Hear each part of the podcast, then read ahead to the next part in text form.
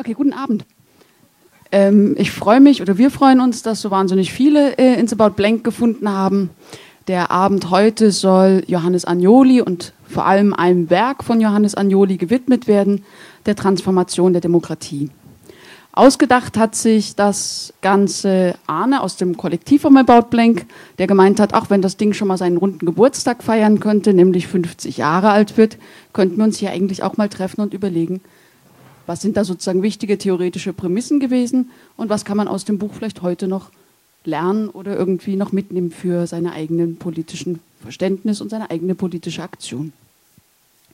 Den Abend organisieren tut die Helle Panke, das ist die Rosa-Luxemburg-Stiftung Berlin und Top Berlin, die sich da sozusagen organisatorisch und inhaltlich mit beteiligen, hat sich nämlich gleich selbst mit aufs Podium gesetzt.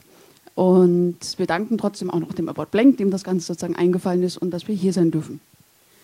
Eingeladen haben wir uns ähm, für heute Abend zur Diskussion euch natürlich und dann noch drei Leute, die hier vorne sich erstmal ein bisschen abrackern müssen und dann gucken wir, ob wir zusammen noch ähm, gegenseitig uns Fragen stellen.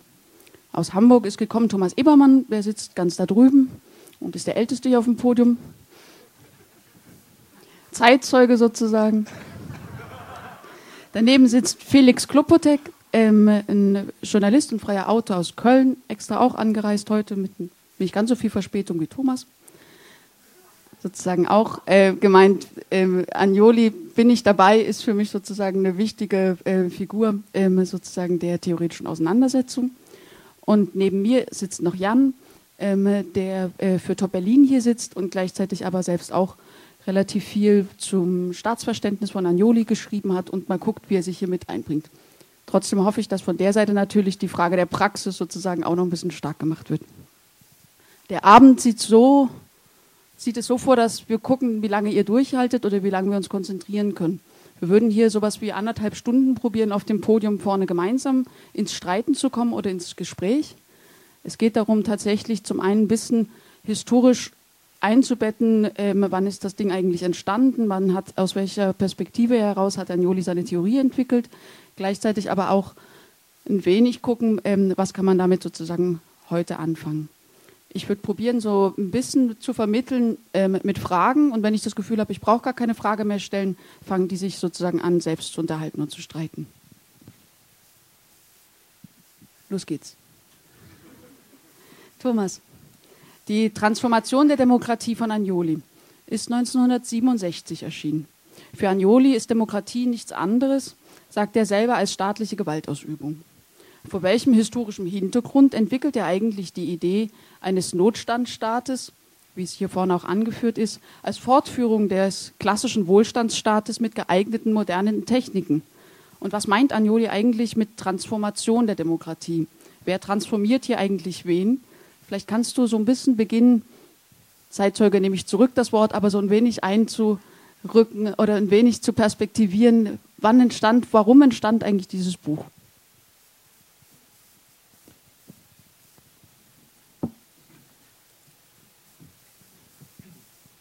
Gib mir ein Zeichen, wenn ich bei 14 Minuten bin. Wir sollen nämlich eine Viertelstunde am Anfang und ich möchte etwas, was ich fast immer sage, wenn über einzelne Bücher oder Werke gesprochen wird. So ein Abend kann nur den Zweck haben, diejenigen, die sich damit noch nicht intensiver beschäftigt haben, darauf neugierig zu machen und zum Lesen zu animieren. Wir, so gut wir heute Abend auch sein werden, das ist unmöglich, so eine komplexe Schrift zu erfassen. Deswegen schlage ich immer vor, legt doch auf dem Tresen ein Zettel, wo man sich eintragen kann, wenn man in drei, vier Monaten an Jolis dieses eine Buch gelesen haben wird. Trefft euch, ich setze mich auch gerne dazu und dann gehen wir richtig textexegetisch vor. Schämen uns nicht, wenn die Entschlüsselung schwer fällt. Und ganz bestimmt bin ich nicht der Referent, sondern übernehme auch zehn Seiten. Manchmal hat sowas stattgefunden, in der Regel sagen die Leute gute Idee und dann fällt das doch aus.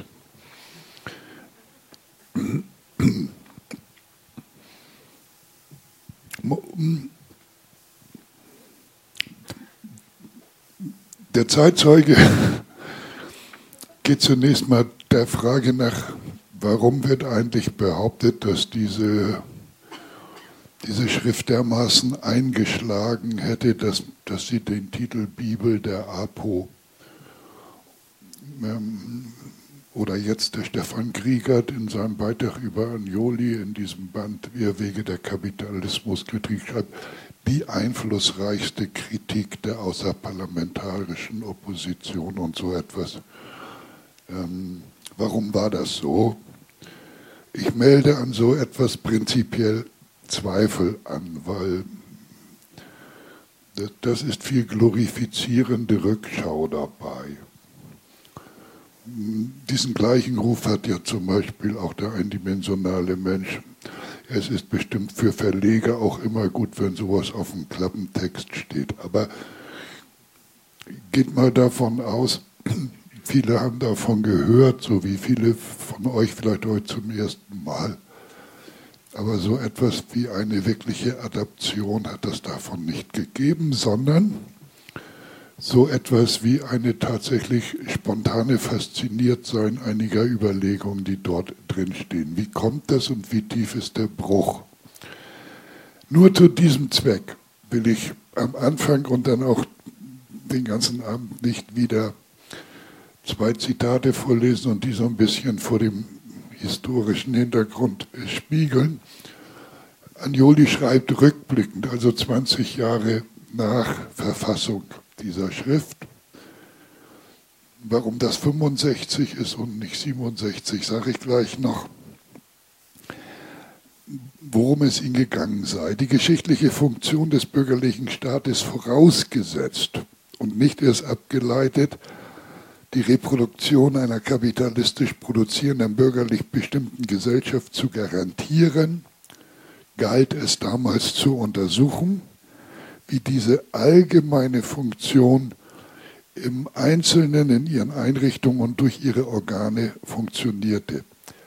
Wie werden staatliche Institutionen benutzt und transformiert, um als Instrumente der Friedensstiftung in einer konfliktual strukturierten Gesellschaft zu dienen, um mögliche Einbrüche unbotmäßiger akkumulationswidriger Impulse oder Bewegung einzudämmen, Instrumente einer gewaltförmigen, aber unblutigen und rechtlich friedlichen Konterrevolution.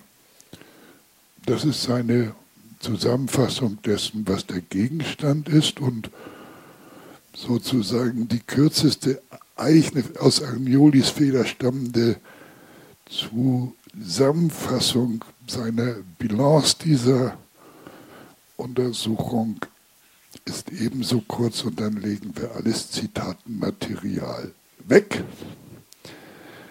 Die Bilanz ist der bürgerliche Verfassungsstaat, das heißt die politische Form der kapitalistischen Produktions- und Reproduktionsverhältnisse, hat alles Emanzipatorische abgestreift und entwickelt von sich aus und innerhalb ihrer Einrichtungen nichts mehr innovatorisch Humanes. Das eine war der Untersuchungsgegenstand, das andere war sozusagen die verkürzte Bilanz. Wie, wie tief ist der Bruch in der Zeit, als es geschrieben wird und warum findet das trotzdem Anhänger? Es ist eine sehr kurze Zeitspanne, die man dort beobachten muss. Gehen wir davon aus, dass Linkssein im Westdeutschland der 50er Jahre, auch noch der Anfang der 60er Jahre bedeutet, linker Sozialdemokrat zu sein. Alles andere ist marginal. Ich weiß, es gibt die illegale KPD, es gibt ein paar Zirkel, aber jeder zumindest, der was werden will oder auf sich was hält oder sich einbilden will, nicht völlig weg zum Fenster zu sein, ist Sozialdemokrat. Ähm, Anjoli selbst tritt ähm, 1957 in die SPD ein. Diejenigen, die ihn protegieren oder zu ersten Lehrtätigkeiten verhelfen, äh, Wolfgang Abendroth, Ossip K. Flechtheim hier in Berlin, sind Mitglieder der SPD und was für uns vielleicht ein bisschen lustig anmutet, empfinden es als ganz tiefen, enttäuschenden, regressiven Einschnitt, dass diese SPD sich anschickt, ihr Godesberger Programm zu formulieren, also von der Behauptung, eine, Arbeit, eine Arbeiterpartei zu sein, sich zu einer Volkspartei transformiert. Abendroth schreibt sozusagen den Gegenentwurf fürs SPD-Parteiprogramm. Das ist ein, ein elender Linkssozialdemokratismus, kann ich euch verraten. Es ist, es ist sozusagen die permanente Suche, wo das Verfassungsideal mit der Verfassungswirklichkeit in Konflikt gerät. Es ist nicht sehr viel tiefer als das, was man sozusagen aus der heutigsten Trivialanklage Rhetorik kennen, obwohl Abendroten ansonsten bedeutender Intellektueller ist und verdienstvoller Mann ist. Also etwa so, wenn einer sagt, Sie sind doch Christ, da dürfen Sie doch nicht abschieben. Oder im Grundgesetz steht doch, die Würde des Menschen ist unantastbar, aber hier wird sie angetastet. Und das aber natürlich auf höherem theoretischen Niveau impliziert sozusagen die, die, die, die, die Behauptung oder den Gedanken, der ja auch die einzige legale Möglichkeit ist, sich in Deutschland zu artikulieren unter Bedingungen des KPD-Verbots. Also unter den Bedingungen, dass äh, Westdeutschland oder die BRD kein normaler kapitalistischer Staat wie etwa Frankreich und Italien ist, sondern sozusagen die Dogmatik dieses Staates aussagt, schweigen muss oder verfeucht werden darf, wer nicht auf der freiheitlich-demokratischen äh, äh, Grundordnung bzw. dem Grundgesetz steht. Die SPD schreibt sich also ein neues Programm. Aus diesem neuen Programm, äh, dieses neue Programm kritisieren Kreise, hauptsächlich der SDS und seine Unterstützer. Und die Kritik an diesem Programm wird illegitim. Das heißt, wer das tut, wird aus der SPD ausgeschlossen. Ein klassischer Vorgang der Vorbereitung der Großen Koalition. Diese Große Koalition, wie wir wissen, wird dann 19, also deswegen werden all jene, die ich eben genannt habe, Anjoli, die bekannten SDSler jener Zeit, aber auch äh, Flechtheim und so weiter, aus der SPD ausgeschlossen. Gleichzeitig kommt es, das ist 1961 meistens der Fall. Die Erwartung von den Leuten selbst und von der SPD ist, dass sie damit marginal und für immer überhört sind. So stark fühlt sich die SPD als einzige Repräsentanten des Linksseins in Deutschland. Und die krabbeln auch tatsächlich in ziemlich isolierten Zirkeln zunächst rum, machen verdienstvolle Aktionen, aber kriegen keinen großen Zulauf. Und dann kommt das 1900. Und in dieser Zeit schreibt Andioli die Transformation der Demokratie. Ähm, sie erscheint 1967 aber er, er selbst weist glaubhaft nach, dass alles, was drinsteht, strukturell 1965 formuliert worden ist und das, ähm, ähm, es gibt so eine Art Erstveröffentlichung in, in einem sozialistischen Organ von Lilio Basso in Italien. Auch das ist eine Parallele, auch der ist gerade aus der dortigen sozialistischen Partei wegen Ab Abweichlertums ausgeschlossen worden. Und die, diese Schrift ist also nicht ein Produkt der APO, will ich damit sagen, sondern als sie geschrieben wird, gibt es das, was man die großen Unruhen des Jahres 67 nennt, nicht. Und dann kommt die große Koalition und dagegen wird der Widerstand etwas größer sozusagen das, direkt damit einhergehende erste große Projekt dieser großen Koalition ist die Notstandsgesetzgebung. Die werden zwar erst 1968 im Bundestag verabschiedet, aber es ist ein langer Prozess aus den späten 50er Jahren, eine, eine Zweidrittelmehrheit, eine verfassungsbrechende Mehrheit zusammenzukriegen und diese Notstandsgesetzgebung, also sozusagen die Legitimierung des Staates, den Ausnahmezustand gegen innere Unruhen aus, auszurufen, er wird 1967 verabschiedet.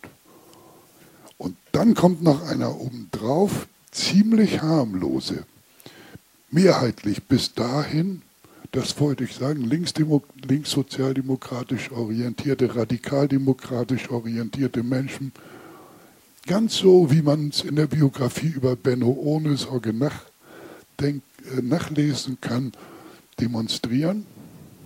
Und es gibt diesen Toten und es gibt diesen ungeheuerlichen, unerwartet ungeheuerlichen Polizeieinsatz von ähm, ähm, äh, äh, äh, aus Anlass des Scharbesuchs. Und genau in diesem Moment, wenige Wochen danach, kommen zwei, ein alter und ein älterer Mann, sozusagen in Berlin, überhaupt erst einem größeren Publikum bekannt werden. Das eine sind diese vier Tage Herbert Marcuse an der FU Berlin vier Tage überfülltes Audimax. Da kommt einer, der systemkritisch argumentiert und noch die Verbindung hat, als ganz junger Mann äh, Mitglied der, der, der Berliner Räte gewesen zu sein. Und wiederum ein paar Wochen später kommt dieses, das bisherige Denken über den verfassungskonformen Weg zu einer besseren, herrschaftsfreien, sozialistischen, klassenlosen Gesellschaft verkörpernde ähm, Mensch und knallt mit einer These rein, die die absolute Mehrheit seiner Zuhörer ein, zwei Jahre davor gar nicht hätte zu denken gewagt. Wir erleben also etwas, um es mal ein bisschen pathetisch auszudrücken, äh, was der, was der Albert Camus im, im Mensch in der Revolte schildert dass die Menschen so schön werden, so offen für bis dahin nie gedacht ist, in einer Situation von Umbruch, Kampf und Wirrnis. Nur das macht die Ohren auf. Was steht da jetzt drin? Oder was, vielleicht kann man so sagen, was unterscheidet eigentlich diese beiden, denen zugesprochen wird, sie seien sozusagen die Vorbeter oder so, was unterscheidet Herbert Marcuse und, und äh, Johannes Agnoli? Anjoli hat diese staatstheoretische antiinstitutionelle Ableitung und hat ein paar Sachen mehr. Das Buch ist durchzogen von einem, wie soll ich das ausdrücken, ich nenne es mal klassisch oder orthodox marxistischen Vertrauen ins Proletariat die nennt er manchmal Massen, manchmal auch Volk, häufig auch Proletariat. Ähm, diese seien weitestgehend unbeschädigt durch den kapitalistischen Produktionsalltag, sondern eher manipuliert, verführt, fehlinformiert durch die integrativen Institutionen, mit der die Opposition ins Staatsgefüge zurückgezogen wird. Dieses bleiben für, für Johannes Agnoli deswegen auch relativ weitgehende Formulierungen wie wei äh, äh, Kritik, Kritik am, am, Verfassungsstaat, am deutschen Verfassungsstaat, dass er so wenig äh, plebiszitäre Momente er beinhaltet. Er traut also sozusagen den Menschen im Zustand des weniger den Massen im Zustand des weniger manipuliert sein eigentlich durchgängig nur Progressives zu. Ich finde in der Transformation der Demokratie keine Passage, die auf irgendeine Angst vor den Massen schließen lässt. Das ist ganz interessant auch insofern, denn dass ja immer Brüche trotzdem so sind, dass sie Altes beinhalten.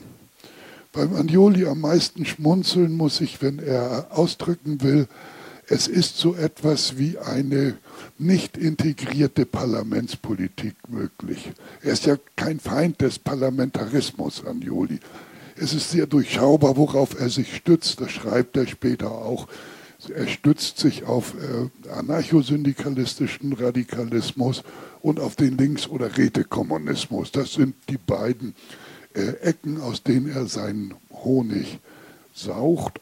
Ähm, und man kann auch sagen, er, er bedauert die Spaltung der ersten Internationale, also die Trennung von Marx und Bakunin. Und er bedauert noch mehr die Vereinigung in der zweiten Internationale, also die, zwischen, die Zwangsehe zwischen Marx und Ferdinand Lassalle. Ähm, das hat zu dieser, äh, in seinen Worten, elenden Bebelei geführt. Ähm, ähm, ähm, äh, dieses Massenvertrauen, das ist äh, bei Herbert Marcuse überhaupt nicht vorhanden, sondern vielmehr ist die gesamte kritische Theorie vom Ausgangspunkt bestimmt davon, dass die Art des äh, kapitalistischen Produzierens das Bedürfnissystem auch der Subaltern weitgehend prägt, sie, hä sie hässlich macht oder um eine Formulierung von Marx aufzunehmen, sie zu verächtlichen Wesen macht. Ähm, das ist die eine Differenz. Er kann also verharren im, in einer klassisch marxistischen Sichtweise. Deswegen erscheinen ihn gegen diese Tendenzen der transformierten Demokratie, das wird mein letzter Gedanke davor sein, ähm, deswegen scheint es ihn auch so, dass diese äh, äh, präventive Konterrevolution, die durch Integration passiert und nicht durch Gewalt im Regelfall, dass diese ähm, ähm, präventive Konterrevolution, diese Entwicklung der Staaten in eine regressive Richtung ähm, gebremst werden durch die Existenz von kommunistischen Parteien, deren Sozialdemokratisierung er bedauert, gleichwohl aber als ein, ein, ein klassenpolitisches Instrument ansieht, ähm, die, die, ähm, ähm, ähm, ähm die, die reaktionären Tendenzen der Staatsentwicklung zu bremsen, vielleicht sogar aufzuhalten. Seine Idee ist also im Grunde genommen die Beteiligung an staatlicher Politik, die Beteiligung am Parlament ist nur möglich oder ist nur legitim, ist nur, ist nur emanzipatorisch, wenn sie, äh, sein Wort ist, wenn sie fundamental oppositionell gestaltet ist, wenn sie also diese Einrichtung, diese Institution nicht konstruktiv gebrauchen, sondern destruktiv missbrauchen. Der einzige Recht, Parlamentarier zu sein, ist der Missbrauch des Parlaments, ist ein Grundgedanke bei Herr Johannes Agnoli. Und äh, wie man das dann auszuformulieren hat, ist bestimmt eine komplizierte und offene Frage. Aber er sagt ja auch am Ende seines Lebens, er, er konnte überhaupt nur negatorisch und destruktiv denken. Das macht ja sozusagen sein Format aus. Ähm, was bedeutet jetzt um, äh, äh, so, so, so, so, präventive Konterrevolution? Ja, das bedeutet, Johannes Anjoli geht davon aus, nicht nur, dass der moderne Staat mit all seinen ausgreifenden Funktionen und, und integrativen Angeboten einen äh, quantitativ, qualitativen Unterschied zum klassischen liberalen Staat bietet. Das ist ziemlich leicht zu sehen. Der basiert auf einer anderen Ökonomie, auf der Ökonomie des heldenhaften Einzelkapitals, das sich in der Konkurrenz bewirbt. Der liberale Staat er hat eigentlich mit dem proletarischen Leben nichts zu tun, außer dass die Polizei kommt, wenn gestreikt wird. Er, er, er hat auch ähm, so, ähm, ähm, ähm, sozusagen die ganze Durchdringung proletarischen Lebens durch den Staat wie sie vielleicht anfängt mit der bismarckischen Sozialgesetzgebung. Das ist sozusagen die leichte äh, Seite äh, Anjoli. Die, die kompliziertere und wichtigere besteht für Anjoli in der Aussage, der Staat nach dem Faschismus oder der Staat nach dem Nationalsozialismus kann nicht derselbe sein wie davor. In die neue Konstruktion Staat gehen Momente des Faschismus ein. Deswegen macht Anjuli diesen qualitativen Unterschied. Er liebt nicht den Staat der, der Weimarer Zeit, aber er sagt, es ist etwas Neues. Nach dem Faschismus ist das gesamte Staatswesen etwas Neues, ist durchtränkt von den Momenten, die, die, die, die, die, die, die im, im, Faschismus prägend waren. Daher nimmt er die Analogisierung, was verbindet eigentlich den Verfassungs- oder den bürgerlich-demokratischen Staat nach dem Faschismus ähm, äh, mit dem Faschismus selbst? Welche ideologischen Muster, welche Durchdringungen?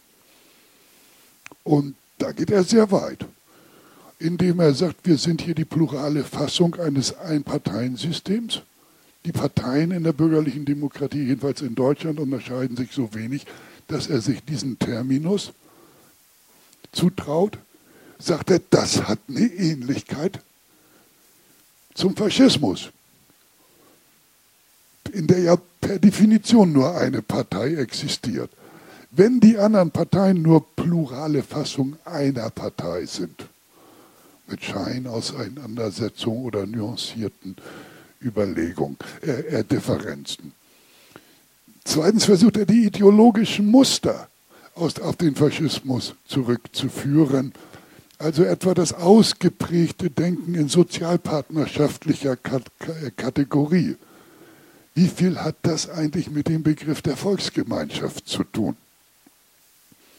Der Terminus, alle Termini des Betriebsverfassungsgesetzes Friedenspflicht, vertrauensvolle Zusammenarbeit, Schweigepflicht der Betriebsräte und so etwas. Wie viel hat das eigentlich mit dem Konstrukt Faschismus zu tun? Jeweils ohne die despotische oder ähm, ohne die, ohne die Form der Ausschaltung der, der, der, der Opposition durch, durch Verhaftung, Gefängnis und Ermordung, sondern ideologisch. Wie viel Ähnlichkeit weist eigentlich der bürgerliche Staat mit dem, also der bürgerliche nachfaschistische Staat mit dem, Bürger, äh, äh, äh, mit dem faschistischen auf. Ist eine ganz große Fragestellung für Johannes Anjuli. Ich glaube, dass er da manchmal, das ist eine Spezialdebatte, ich weiß nicht, ob ihr dazu was sagen wollt, sozusagen die, die italienische Analogie häufiger benutzt als die nationalsozialistische Analogie ähm, weswegen ihn manche Metapher verrutscht, glaube ich.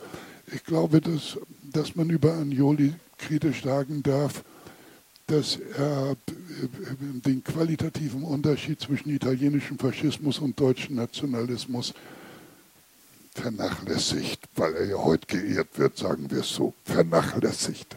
Äh, ähm, diese Frage, aber die, hängt damit zusammen. Der dass die, die Notstandsgesetzgebung nicht der Gegensatz, sondern die Vollendung des demokratischen Verfassungsstaats ist, hängt damit zusammen, dass er sagt, der Ausgang im Falle von Rebellion, der Ausgang in die Repression bleibt immer bestehen. Was etwas anderes ist als die Aussage, die Bourgeoisie strebt nach Faschismus. Das glaubt er nicht in seiner Zeit. Er glaubt aber, dass man an den Notstandsgesetzen rekapitulieren oder beweisen kann, dass die Möglichkeit des Faschismus im Moment von signifikanten, wie er es sagt, akkumulationswidrigen Unruhen gegeben sein muss. Ja, jetzt das war eine kleine Einführung des Zeitzeugen.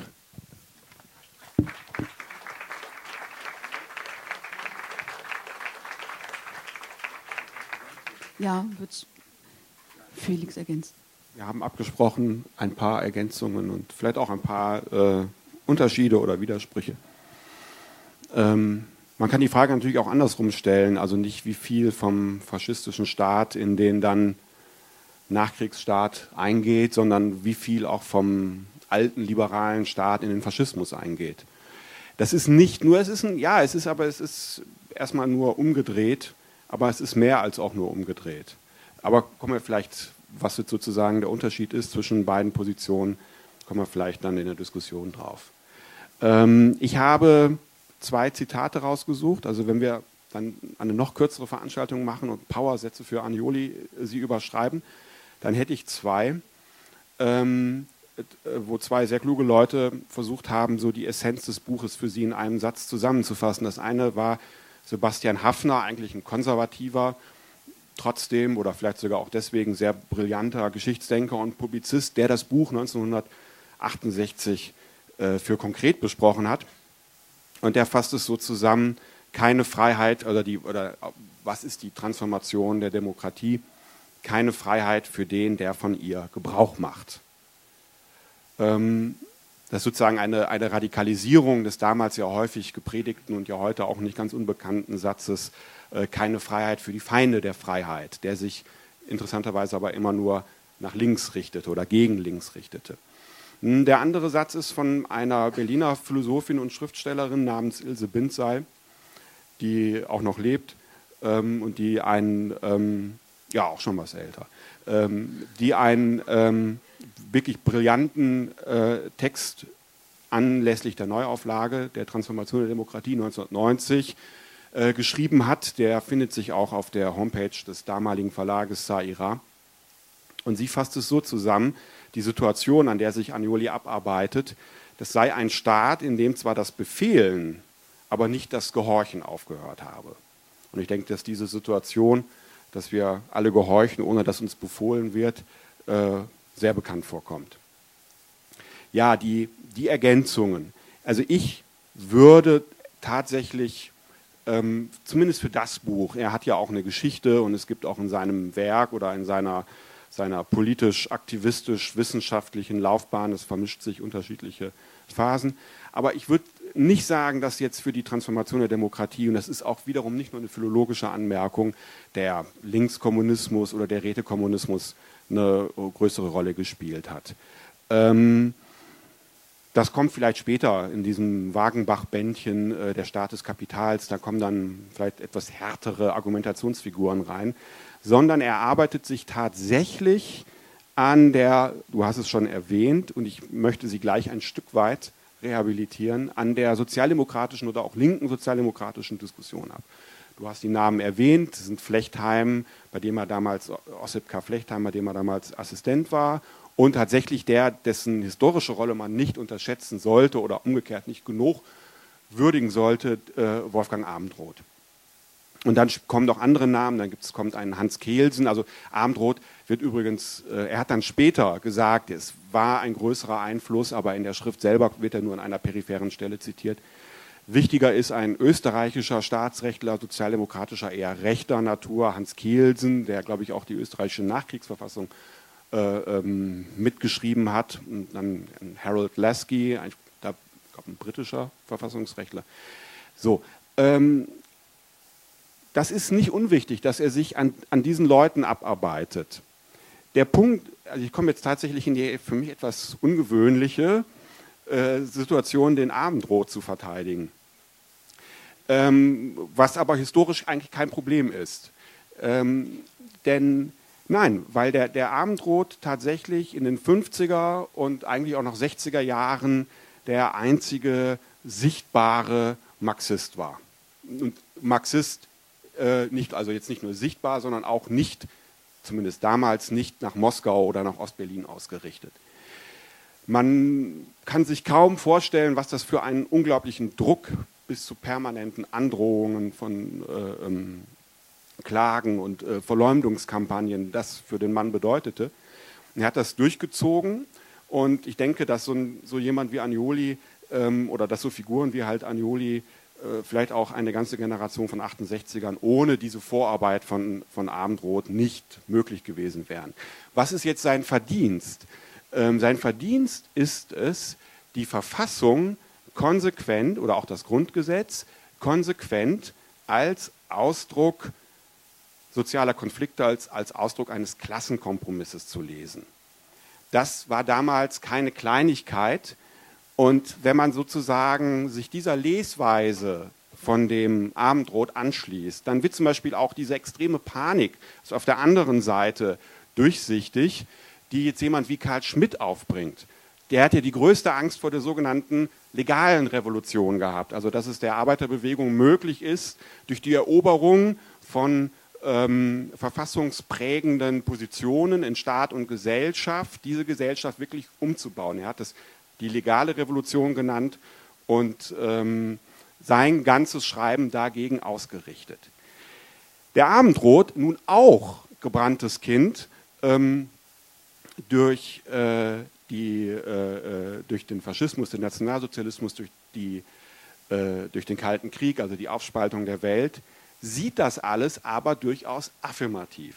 Das heißt also, für ihn ist die Verfassung ein oder das Grundgesetz ein, ein, ein positives Faktum, von dem aus die Arbeiterbewegung in einem legalen Rahmen, ähm, den man unbedingt beibehalten muss, weil äh, die Illegalität, siehe KPD, siehe äh, 32, äh, nicht 33, 32, der Preußenschlag, ähm, der Arbeiterbewegung schadet. Er hat also das, was man, was man ihm dann später vorgeworfen hat und was, glaube ich, vor allen Dingen, jetzt liegt hier zum Beispiel diese Sozialismus.de, dann so, so, Schülern oder Adepten, da steht der Christoph Butterwegge und so, solchen Leuten, was man denen auf jeden Fall vorwerfen kann. Ähm, so ein Verfassungsidealismus, finde ich, ist auch ein späteres Ding.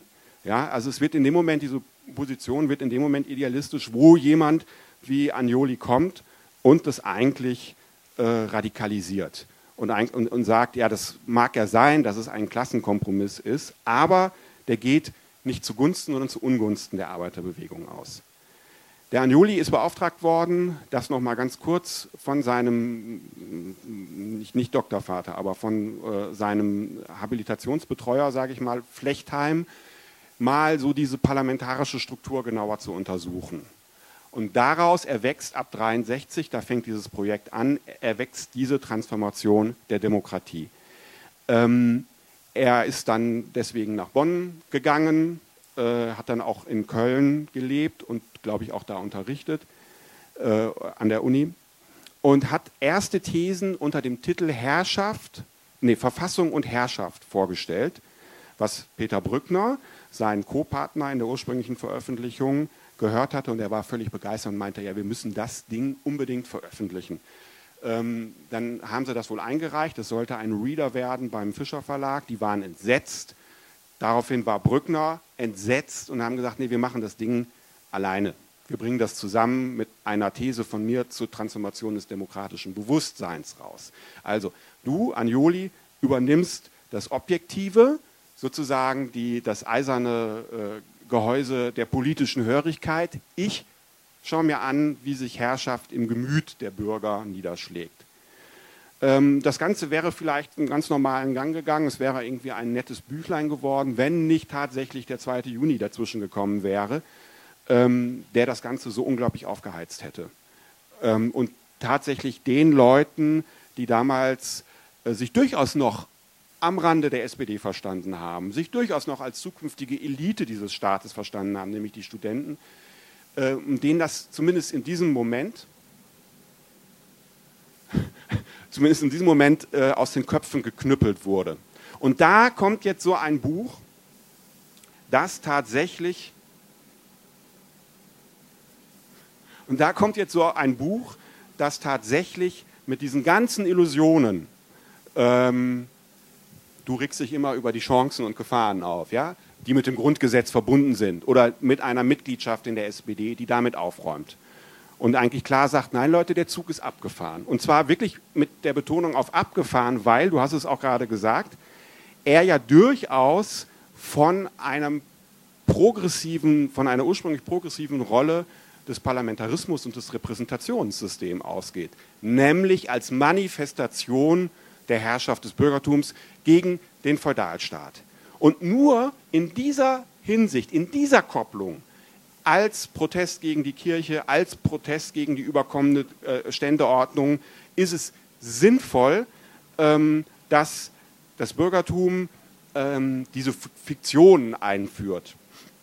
Des allgemeinen gleichen Wahlrechts, also dass sozusagen jeder ein, ein autonomes, in sich abgeschlossenes Individuum ist, dass äh, alle äh, in gleichen Maßen am, am, göttlichen Wissen teilhaben und so weiter, dass es keine Ständeprivilegien und so weiter gibt. Nach der anderen Seite, also sie brauchen natürlich damals die, die Arbeiter, um äh, äh die, die, die, die nötige Schwungmasse auf den Straßen zu haben, um das System zu knacken. Aber es richtet sich natürlich nicht gegenüber, äh, es richtet sich natürlich nicht an die Arbeiter. Und das Interessante ist aber jetzt wirklich dies.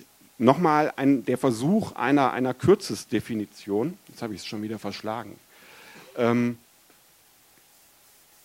das System hat also, oder das Bürgertum legitimiert sich natürlich nicht äh, damit, dass sie die alte Ordnung abschafft, um eine neue, genauso, letztendlich genauso privilegierte durchzusetzen, sondern es legitimiert sich damit, dass sie ein allgemeines menschliches Prinzip vertritt. Ob das jetzt Priestertrug ist oder ob das sozusagen wirklich die innere Staatsgesinnung des revolutionären Bürgertums ist, darüber kann man sich jetzt länger streiten. Ich würde auch eher auf Letzteres gehen. Ähm, und in dem Moment, wo der Pöbel Teil hat an diesem allgemeinen Prinzip, geschieht etwas Interessantes, nämlich ein Doppeltes. Also Teil hat an dem allgemeinen Prinzip, an Wahlen teilnehmen äh, kann, sich wählen lassen kann, gewählt werden kann, selber wählen, Versammlungsrecht, Pressefreiheit, bla bla bla. Ähm,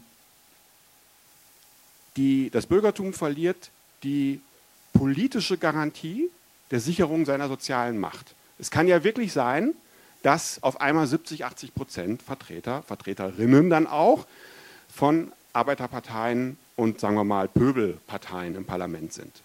Sagt Engels durchaus, traumatisiert von dem blutigen, aus seiner Sicht anachronistischen Straßenkampf der Pariser Kommune, sagt er, da, das ist eine Richtung, in die müssen wir denken, die müssen wir gehen. Wenn es so möglich ist, ohne diese, diese Massaker in Paris, äh, äh, wenn es möglich ist, so den Sozialismus zu erreichen, super. Das verliert also, das Bürgertum gibt diese Garantie auf, indem es das Wahlrecht ausweitet. Aber auf der anderen Seite erweist sich diese Aufgabe der Garantie, Garantie zumindest in historischer Perspektive, auch als die bestmögliche, in einem Metasinne, Erfüllung dieser Garantie. Denn das Staatsbürgerbewusstsein kommt auf einmal auch unten an. Die Vorstellung, dass die Arbeiterinnen und Arbeiter, wie es in einem berühmten Roman von einem dann späteren britischen Premierminister Benjamin Disraeli heißt, die Vorstellung, dass es zwei Nationen sind, die sich den Boden eines Staates teilen und die nichts miteinander zu tun haben, nämlich die Nation der Bürger und die Nation des Pöbels, die wird genau dadurch aufgehoben, die wird durchlöchert. Und jetzt auf einmal ähm, findet nicht von unten gewissermaßen die Infiltration sozialistischer Ideen in die Parlamente, sondern umgekehrt die Beteiligung an dem Ganzen, die Beteiligung an der Sicherung der Ordnung, an der Sicherung des Eigentums von oben nach unten statt. Und das, dieser Prozess, dass in dem Moment, wo die demokratischen Rechte auf der Grundlage kapitalistischer Eigentumsordnung ausgeweitet werden, in dem Moment werden sie aber, also in dem Moment, wo der formale Sieg da ist, wird er inhaltlich sabotiert. Und wie das dann genau aussieht, das ist dann, ähm, das macht dann Agnoli an den verschiedenen Phasen von Parlamentaris Parlamentarismus, Politik und so weiter deutlich. Sehr gut.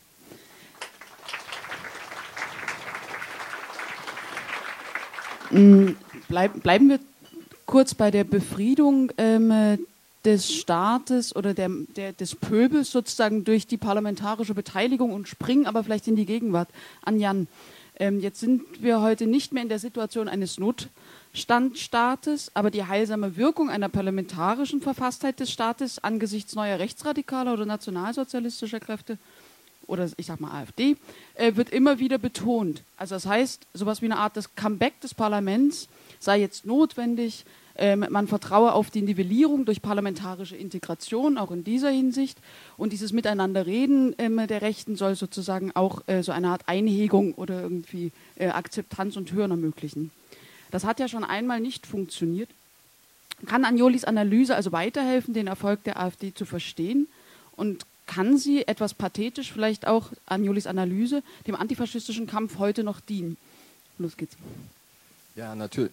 Hört ihr mich? Ja. Ähm, natürlich ja. Sonst würde ich wahrscheinlich hier auch nicht sitzen. Ähm, ich glaube, das Problem ist, dass man die, diese Parlamentarismuskritik ja jetzt würde ich nicht sagen, dass im Spiegel oder in der FAZ oder so regelmäßig und äh, ausdauernd Agnoli gelesen wird, aber es gibt ja so eine Banalisierung der Parlamentarismuskritik oder so eine Vorstellung davon, das Parlament ist gewissermaßen, ähm, wenn es viele Probleme mit sich bringt, dann doch immerhin äh, etwas, was Legitimation durch Verfahren erzeugt und damit auch immer eine bestimmte Form von Rationalität verbirgt. Also eigentlich auch so eine ganz klassische letztlich kantianische Vorstellung, es gibt bestimmte Verfahren, die muss man einhalten. Wenn man sich daran hält, dann führt das dazu, dass die Ergebnisse dieser Verfahren letztendlich rationaler sind.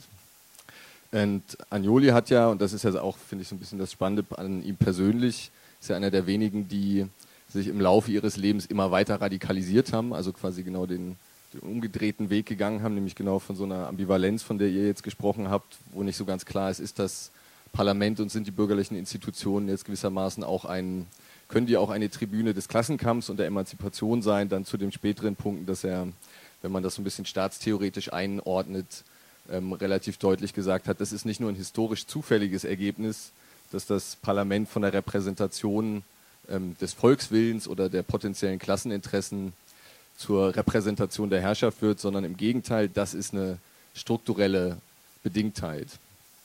Und wenn man das aber ernst nimmt, dann bedeutet das, glaube ich, dass man diese Hoffnung, die jetzt da in die zivilisierende Wirkung des Parlaments gesetzt wird, was den Rechtspopulismus oder den Faschismus angeht, ähm, da nicht so positiv sein kann. Weil die ähm, Analyse von Agnoli sagt ja, wenn man es äh, genau nimmt, dass das, was da repräsentiert wird im Parlament, letztendlich die Herrschaft und die herrschende Ordnung ist. Und das bedeutet ja was auch für den äh, Umgang mit dem Rechtspopulismus. Es bedeutet nämlich, würde ich sagen, dass die Herrschaft oder alles, was man gewissermaßen, was eine konservierende Funktion hat, was von sich selbst die Einschätzung hat, dass sie bestimmte Hierarchien der Gesellschaft verteidigen, ähm, die auch mit der Art und Weise, wie diese Gesellschaft sich reproduziert, nämlich als eine kapitalistische Gesellschaft, ähm, die damit was zu tun haben, dass die gewissermaßen ein Heimspiel haben auf dem Feld des bürgerlichen, bürgerlichen Parlaments. Und das wäre das Erste, was, glaube ich, wichtig ist in der aktuellen Debatte, dass diese Idee, dass äh, das Parlament gewissermaßen für Linke wie Rechte gleichermaßen ähm, eine zivilisierende Funktion hat, so nicht aufgeht, sondern im Gegenteil, das kann man sich auch historischer angucken und Agnoli macht das ja tatsächlich auch am italienischen Faschismus immer und immer wieder, dass er aufzeigt, dass es gar nicht das Problem ist, dass es überhaupt eine bestimmte Form von, Institu äh, von Opposition gibt, auch selbst in einem mehr oder weniger totalitären System, sondern dass die große Frage ist, wer wird da eigentlich repräsentiert und was darf wie gesagt werden. Und da bezieht er sich ja dann auch ein ums andere Mal auf Pareto, einen konservativen bis faschistischen Politikwissenschaftler aus Italien, ähm, der so ein bisschen auch Stichwortgeber oder als Stichwortgeber gilt dann für Mussolini. Und der das so auf den schönen Punkt gebracht hat, zu sagen, naja, lass die Krähe krächzen, also im Blick auf die Opposition, solange sie krächzt, solange hat man sie unter Kontrolle und damit meinte er aber natürlich die Arbeiterinnenbewegung und die linke Opposition. Ähm, und mit Blick auf den italienischen Faschismus kann man dann ja auch unmittelbar sehen, dass die Idee, dass ähm, Faschismus oder überhaupt rechte Form von Diktatur immer strikt antiparlamentarisch sein müssen, so gar nicht aufgeht. Und ich würde sagen, das ist der, einer der zentralen Punkte, die man für heute eigentlich da schon mitnehmen muss. Dass ähm, es vielleicht ein, ein, Fehler auch in der Einschätzung des politischen Projekts der völkischen Rechten momentan ist, dass man immer mit dieser Analogiebildung zum historischen Nationalsozialismus da sitzt und dann guckt und sagt, naja, das ist ja gar keine faschistische Massenbewegung, denen fehlt ja irgendwie jeder revolutionäre Impuls, die haben vielleicht auch bestimmte Formen des Vernichtungsantisemitismus äh, nicht. Und die sind doch deswegen ähm, gewissermaßen irgendwie zumindest potenziell Bestandteil des normalen Verfassungsbogens. Und das ist ja genau diese Fantasie, die es da im bürgerlichen Feuilleton gerade gibt. Und wenn man Agnoli mitnimmt und da mit ihm quasi nochmal auf heute guckt, würde ich sagen, das, was man eigentlich sehen kann, ist, dass das aktuelle Projekt des Rechtspopulismus eins ist, was eigentlich genau in so eine Richtung einer vielleicht, kann man das so nennen, autoritären Demokratie geht, also wo es genau darum geht, nicht das Parlament abzuschaffen und jetzt durch einen harten Führerstaat zu ersetzen oder ähnliches, sondern im Gegenteil, wo es aufgrund einer besonderen historischen Situation, nämlich einer bestimmten Form einer verlängerten kapitalistischen Krise, eher so ist, dass es und der Verstaatlichung des Proletariats, von der eben gerade schon die Rede war, dass es eher eine Methode ist, bestimmte Herrschaftsverhältnisse wieder in ihr Recht zu setzen und bestimmte Privilegien zu verteidigen, also gerade der äh, Staatsbürgerinnen und Staatsbürger zum Beispiel.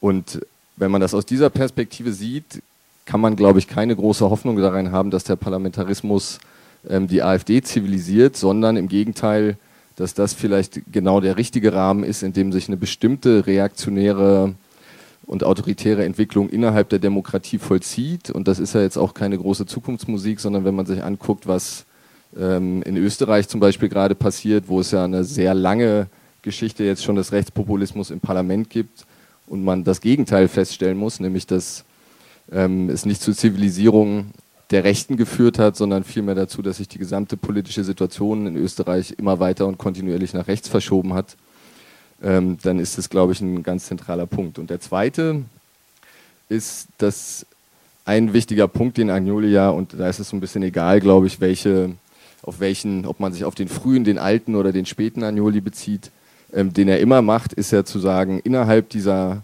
ähm, Institutionen wie, wie zum Beispiel eben im Parlament ist es so, dass Emanzipation immer ein Auswärtsspiel hat.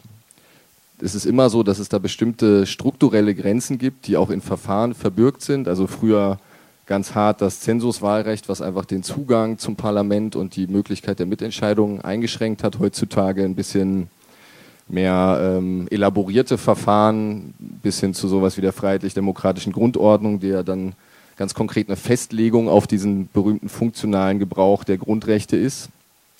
Und ähm, mit der es aber offensichtlich dem Verfassungsschutz auch schwer fällt, die AfD ähm, irgendwie als eine Gefahr für die Demokratie zu markieren, was bei äh, linken und sozialen Bewegungen immer deutlich einfacher gewesen ist und offensichtlich auch weiterhin ist.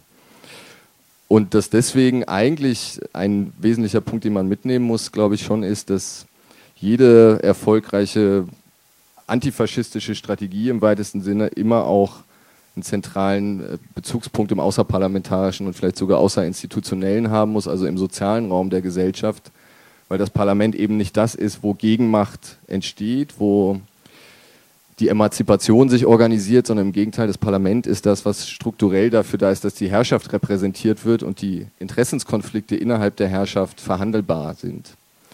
Und das heißt, dass notwendigerweise jeder versucht, dem Rechtsruck was entgegenzusetzen, eben mindestens mal nicht allein ein politisch-parlamentarischer sein kann, sondern ein starkes, mindestens ein starkes Standbein außerhalb davon braucht.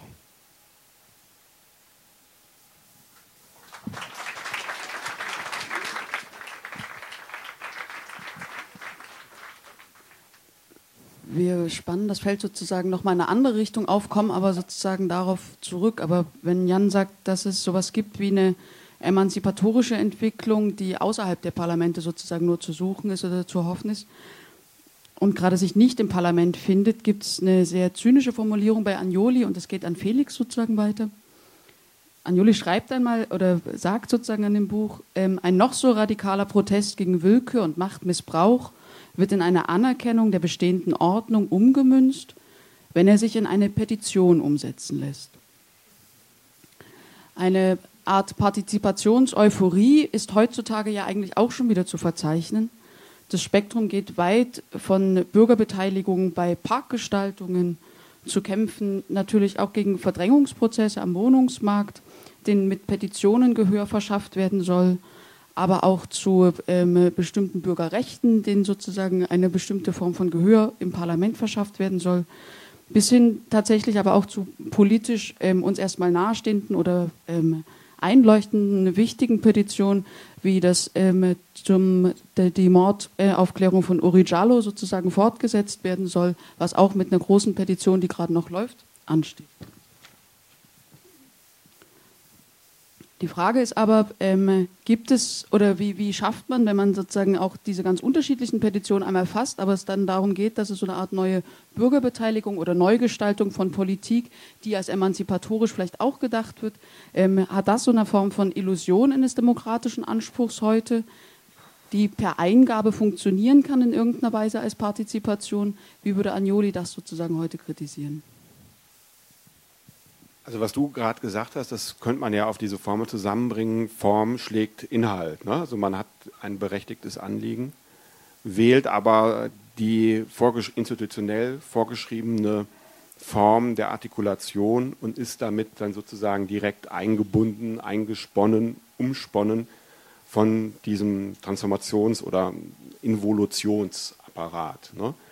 Und ähm, man könnte auch hier wieder, und ehe es dann gleich zu sophistisch wird, das natürlich auch umdrehen und sagen, ja klar, aber nur deshalb schlägt Form Inhalt, weil Inhalt Form schlägt. Also weil sozusagen, ähm, weil hinter äh, dem, dem Repräsentationssystem die Sicherung der sozialen Macht, das wäre der Inhalt des Bürgertums steht, entwickelt es diese Art von äh, äh, ähm, formeller ähm, Einbindung, die andere Formen der Artikula sozialen Artikulation, die daran antagonistisch sind, ihren Zahn ziehen.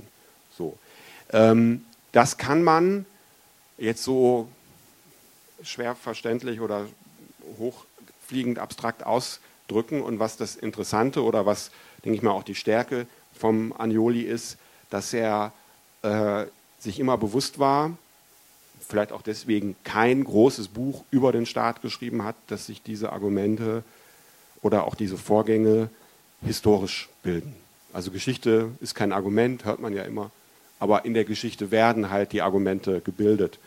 Und in dem Sinne müsste man natürlich sich schon, also auf beiden, in dem Sinne müsste man sich jetzt schon äh, konkret angucken, ja, okay, was artikuliert sich da? Ne?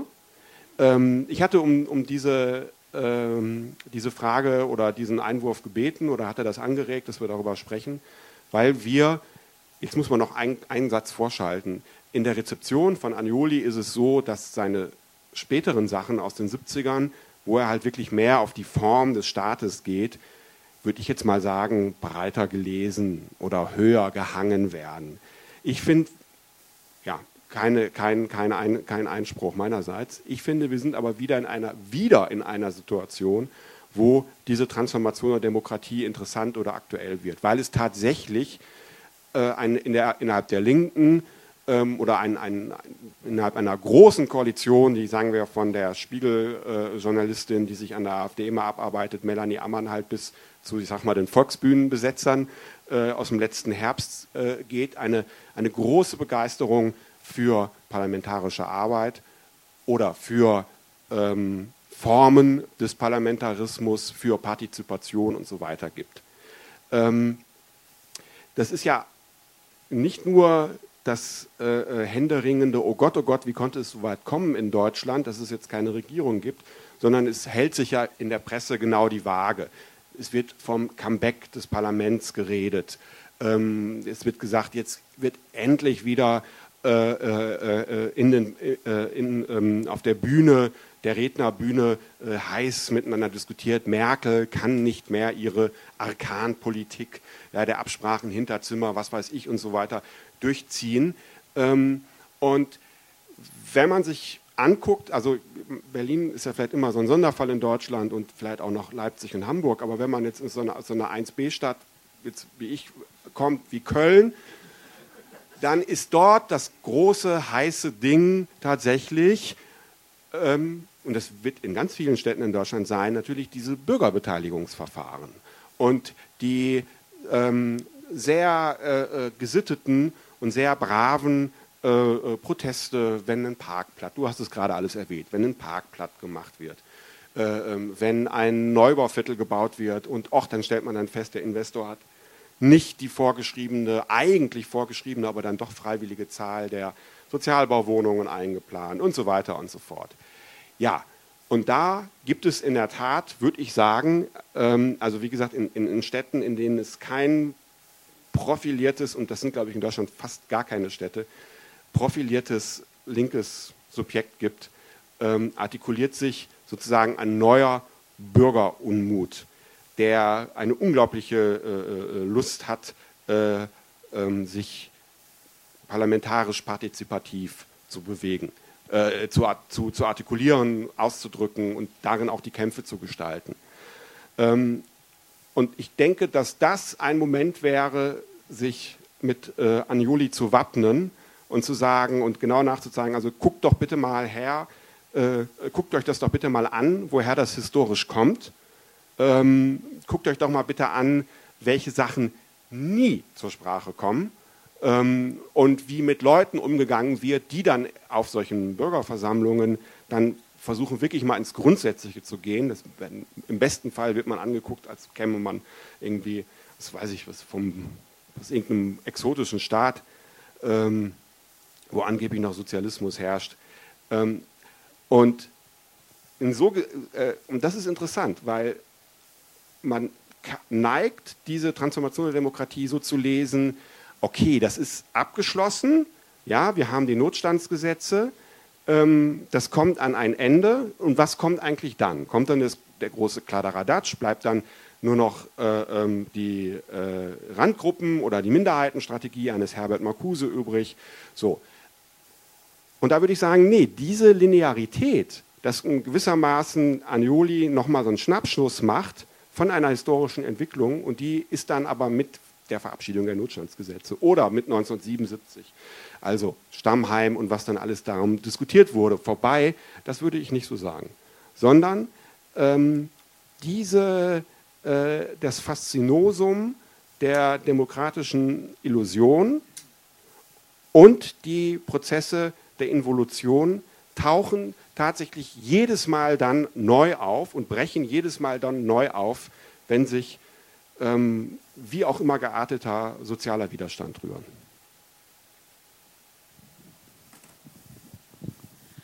Ich, an der Stelle überspringe ich mal eine Frage, wenn das okay ist, und würde das sozusagen ähm, nochmal versuchen, ein bisschen theoretischer zu fassen zu wollen, was Anjoli eigentlich mit Staat meint. Also sozusagen die, ähm, wenn man beim, beim Lesen des Buches ähm, sich das vorstellt, ähm, bekommt das Ganze manchmal so einen stark ähm, so funktionalen oder, oder ökonomisch-analytischen ähm, Einschlag, wo man aber nicht genau weiß, ähm, dass sowas wie das Wort von Apparat fällt eigentlich nie, aber ich hatte zumindest das Gefühl, ist es sozusagen ein wenig funktionalistisch trotzdem manchmal gedacht, wie zum einen der Betrug durch den Staat, die Befriedungspolitik durch den Staat und gleichzeitig aber eben auch ähm, das Gewaltverhältnis gedacht ist. Vielleicht trotzdem zuerst an Jan und dann vielleicht an Felix nochmal. Wie denkt sich ähm, Anjoli eigentlich den Staat? Ja, Thomas kommt auch gleich dran.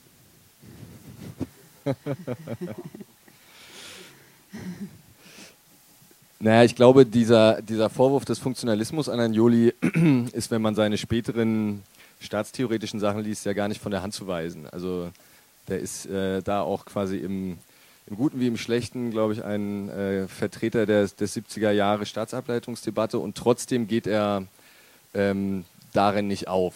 Und das ist, finde ich, der, der ähm, Punkt, der ihn ja auch heute noch so lesenswert macht, nämlich dass er sich immer dagegen gewehrt hat, und zwar mit Händen und Füßen, zumindest in seinen Texten, ähm, gegen jede Form von Kanonisierung oder Schulenbildung. Und er hat sich ja auch immer, äh, zumindest in mehreren Texten macht er sich explizit über Versuche lustig, einen Marxismus, Agnolilismus äh, zu bilden und jetzt irgendwie aus seinen kritischen Anmerkungen zum Staat irgendwie eine verendete Staatstheorie zu machen. Deswegen kommt es, glaube ich, immer ein bisschen darauf an, wie man es liest und weniger was ist jetzt quasi der, der endgültige Staatsbegriff bei Agnoli. Ich glaube, die kritische Einsicht, die ähm, man mitnehmen kann und mitnehmen sollte, ist, dass er, ich glaube, Thomas hat es vorhin ja schon angedeutet, ähm, einfach auf einen Punkt immer hinweist und das dann auf unterschiedlichen Konkretisierungsebenen quasi verfolgt und untersucht, nämlich, dass es ähm, nicht so ist, wie das ja auch gerne in der marxistischen Orthodoxie missverstanden wurde, nämlich dass der Staat gewissermaßen irgendwie nachträglich als Überbauphänomen draufkommt, sondern er da ganz bei Marx ist und sagt, es gibt gar keine kapitalistische äh, Akkumulation, gar kein Verwertungsprozess, ohne dass das Kapital an die Kette der politischen Regulation gelegt wird. Das heißt, es gibt da so eine ähm, zumindest theoretische Gleichursprünglichkeit von äh, Ökonomie und Politik.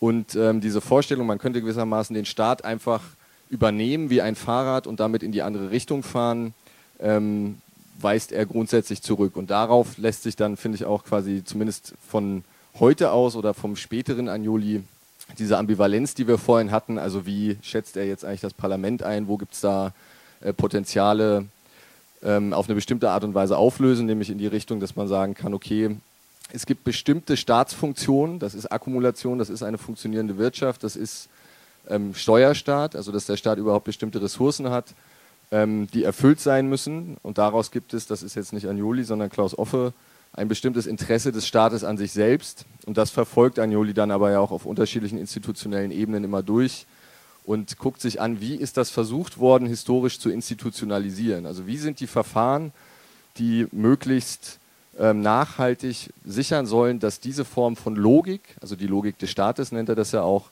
dass der entsprochen wird. Und dann ist aber der zweite Punkt wichtig, das ist natürlich immer eine Frage auch von historischen Auseinandersetzungen und Kämpfen und es ist eben gerade keine kein automatischer, keine automatische Ableitung, ähm, wie man ihn verstehen kann, wie er aber, wenn man die späteren Texte, die dann nur noch so ganz kursorisch sind, liest, ähm, ausdrücklicher nicht verstanden werden wollte. Und auch unabhängig davon, was er jetzt gedacht hat oder nicht, ist das, glaube ich, der kritische Punkt, den er macht, zu sagen, es sind immer Kämpfe darum, wie werden ähm, soziale Prozesse politisch institutionalisiert und wo lässt sich dann vielleicht auch sowas wie eine Petition in einer bestimmten historischen äh, Position, äh, Situation ähm, unbotmäßig, vielleicht sogar subversiv gebrauchen. Und er hat sich ja zum Beispiel dann auch äh, an unterschiedlichen Gelegenheiten dagegen gewendet, dass Leute, die sich auf ihn bezogen haben, dann gesagt haben, also wir haben bei dir in der Transformation der Demokratie gelernt, Wahlen sind immer schlecht und sind immer Betrug an den Massen und äh, an der Klasse.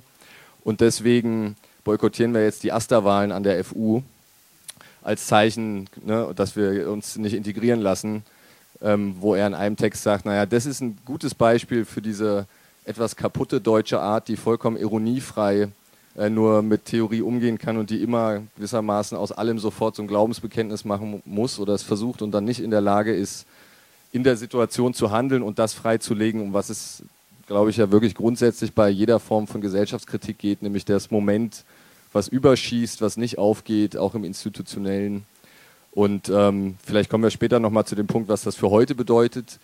Aber vielleicht ein, ein Satz nur als Hinweis noch. Ich glaube, unter Bedingungen, ähm, die ja, wenn man das jetzt versucht, in den großen äh, und sehr, sehr groben, äh, in ein sehr grobes Raster einzuordnen, man sagen kann, es gibt, also von heute aus, äh, wenn man sich die Transformation der Demokratie anguckt, denkt man ja so, okay, schön wär's. Also wenn das quasi der Stand der politischen Debatte und der ähm, der Konfliktualität äh, der Gesellschaft wäre, dann äh, wären wir ja noch ganz gut dran. Also insofern ist es quasi auf eine bestimmte Art und Weise immer schlimmer geworden. Gleichzeitig ist es ja nicht nur immer schlimmer geworden, also das ist bei Agnoli fällt dann ja immer hinten runter, bestimmte Prozesse der Liberalisierung, also was Geschlechterverhältnis angeht, was andere Formen von kultureller Disziplinierung angeht, die sind ja offensichtlich nicht autoritärer geworden, sondern da ist ja über die Jahrzehnte was passiert, ähm, was jetzt versucht wird, wieder zurückzudrehen, aber was eben nicht aufgeht in so einer Verfallsgeschichte der Demokratie. Und wenn man das zusammennimmt, das war jetzt ein bisschen längerer Satz, zu der Problematik der, einer Krise, in der man sowas hat wie eine Verhärtung der politischen Form, hat er das ja dann auch am Ende äh, genannt, die man darauf zurückführen könnte, jetzt ganz grob, dass einfach die Bedeutung des Faktors Mensch für den Kapitalismus systematisch abgenommen hat. Also ne, Digitalisierung, Automatisierung und, und, und. Und dadurch eine Form ähm, der Verhärtung des politischen Betriebes, Postdemokratie wird das ja jetzt auch von eher so der sozialdemokratischen Ecke genannt, äh, entstanden ist. Dann stellt sich schon die Frage, ob das nicht auch was für die alten ähm, Verfahren der parlamentarischen Demokratie bedeutet, also ob denen nicht in einer veränderten historischen Situation dann doch wieder eine andere oppositionelle Qualität entgegenkommt. Und wenn man es mit sowas wie der Festung Europa zu tun hat oder einem manifesten Rassismus, dann kann, glaube ich, auch so eine Petition oder überhaupt der Bezug auf Menschenrechte unter Umständen einen subversiven Gehalt entfalten. Jan ja doch noch vom emanzipatorischen Gehalt des Parlaments. Ich weiß es nicht, aber vielleicht können wir das noch später diskutieren. Um so ein bisschen nicht, nicht ganz zu lang sich hier zu verplappern, würde ich das nächste an Thomas stellen. Tut mir leid, Thomas. Die, das schöne Wort Fundamentalopposition nimmt Agnoli in den Mund in dem Buch und spricht ausdrücklich in dem Buch zumindest noch nicht von Subversion, was sozusagen später auch heute Abend noch kurz äh, auch Thema sein soll. Wie war sein Verhältnis eigentlich später zu den Grünen? Und hatte Agnoli auch in Bezug auf ihre spätere parlamentarische Entwicklung als Verfallsgeschichte einer emanzipatorischen oppositionellen Bewegung recht gehabt?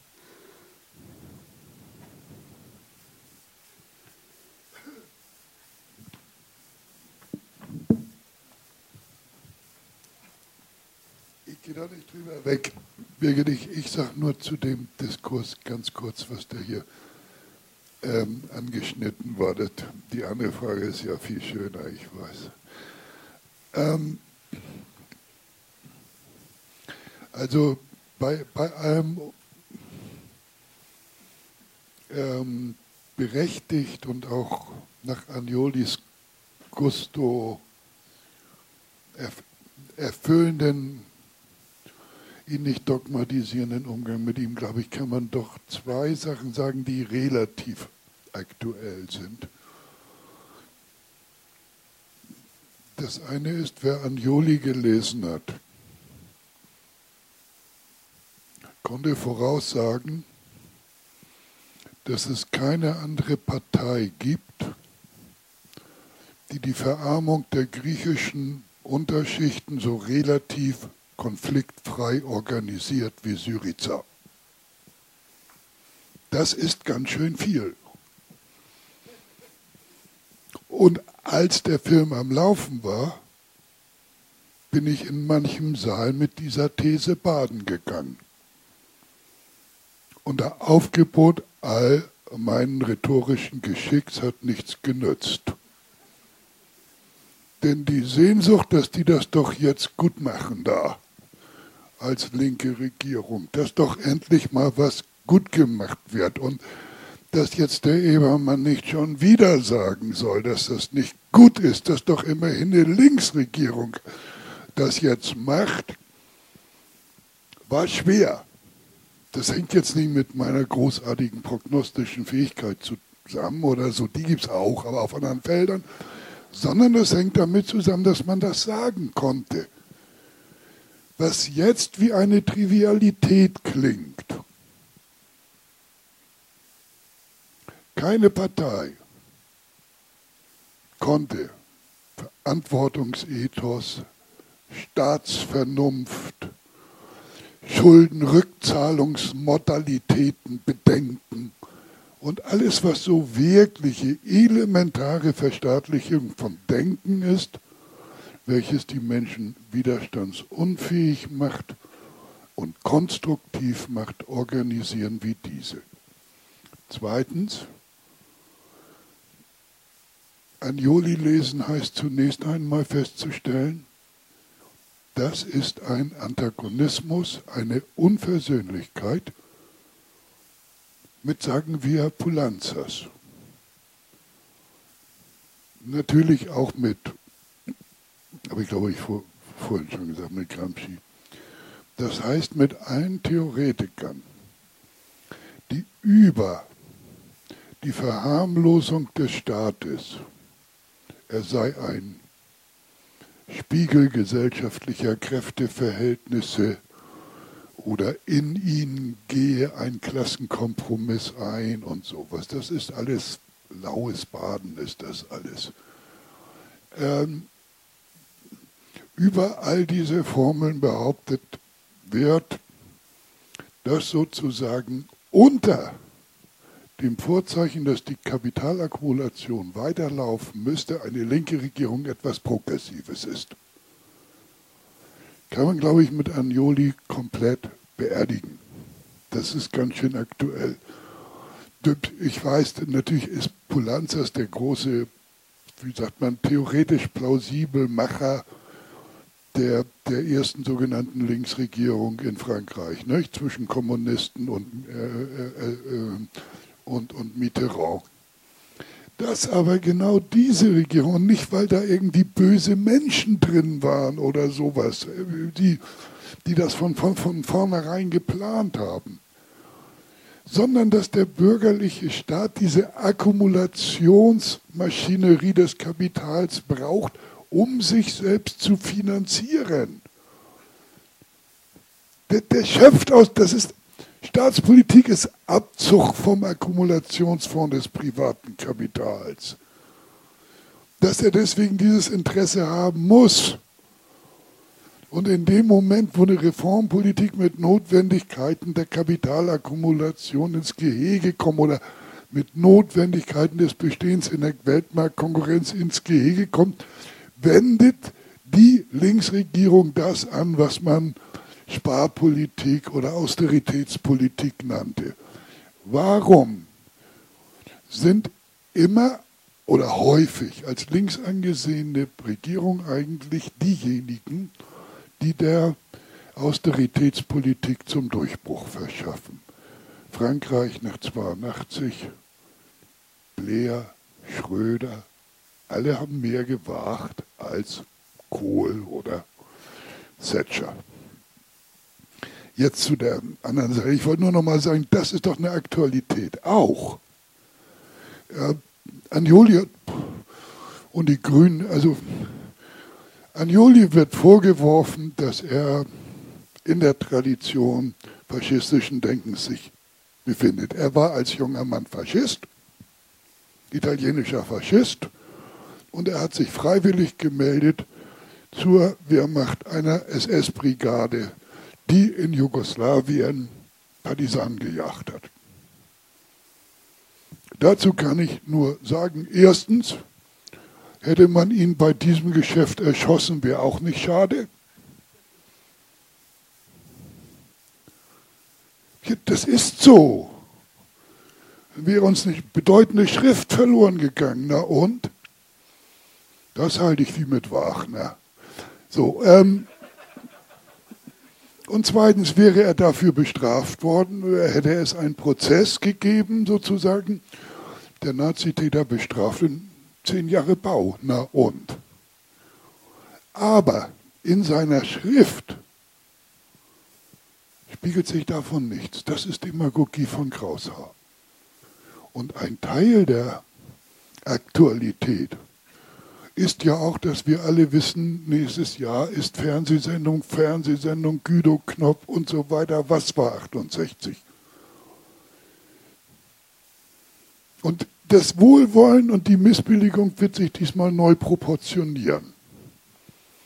Weil die These von der, von der, von der rot-grün versifften Republik ziemlich viel Journalismus auch erreicht hat. Also, aber hauptsächlich werden da ein letztes Mal abgetakelte alte Männer erzählen, wie sie gereift sind und die Fehler von 68 überwunden und die Verdienste äh, transformiert haben in die Zivilisierung der Gesellschaft. Das, man hofft ja immer, dass Cohn-Bendit stirbt, bevor das 60-jährige Jubiläum ist, aber er wird da wieder sitzen. Und ich, ich habe keinen Überblick, wer tot ist, aber die zum 30., 40., 50. sitzen diese briesigen Gestalten da und üben eine Art Pseudo-Selbstkritik, die sich in Wirklichkeit nur gegen die überschüssigen Impulse, die nicht dominant waren 68. 68 war eine seltsame, schwer zu entziffernde Kombination von Modernisierungsnotwendigkeit und überschüssig revolutionären Sehnsüchten, wenn man das so denken darf. Und die Feier gilt immer sozusagen dem tatsächlich vollzogenen Modernisierungsnotwendigkeiten. Das ist doch nicht so schwer zu erkennen. Die Leute, die da, sagen wir mal, sowas gerufen haben wie unter den, Muff der äh, den Talaren der Muff von tausend Jahren, die haben eine objektive Parole der deutschen Herrschaft. Das wussten die nicht. Und die Polizei kam und die, die haben furchtbar Unrecht auf den Kopf gekriegt. Aber die haben objektiv exekutiert oder eingeklagt, dass dieses, die, dieses hinterwäldlerische deutsche Bildungssystem der, den Standort- und Kapitalakkumulationsnotwendigkeiten nicht mehr genügt. Eine völlig konformistische Forderung, die aber trotzdem rebellisch wirkt, wenn die Polizei kommt, einen verhaftet und sowas. Davon gibt es viel und das hat Anjoli nie geschmäht. Überhaupt nie. Das ist, das ist einfach Quatsch. Das ist einfach eine Unterstellung. Der, der freut sich, äh, uns hat, also sozusagen die Rebellion hat, äh, äh, also in, in, in, in Seinser erzählt nicht alles auf, hat eine, eine wahnsinnige Verbesserung äh, äh, der Situation von Frauen, die abtreiben müssen oder wollen, erbracht. Super. Und das deklariert er durch.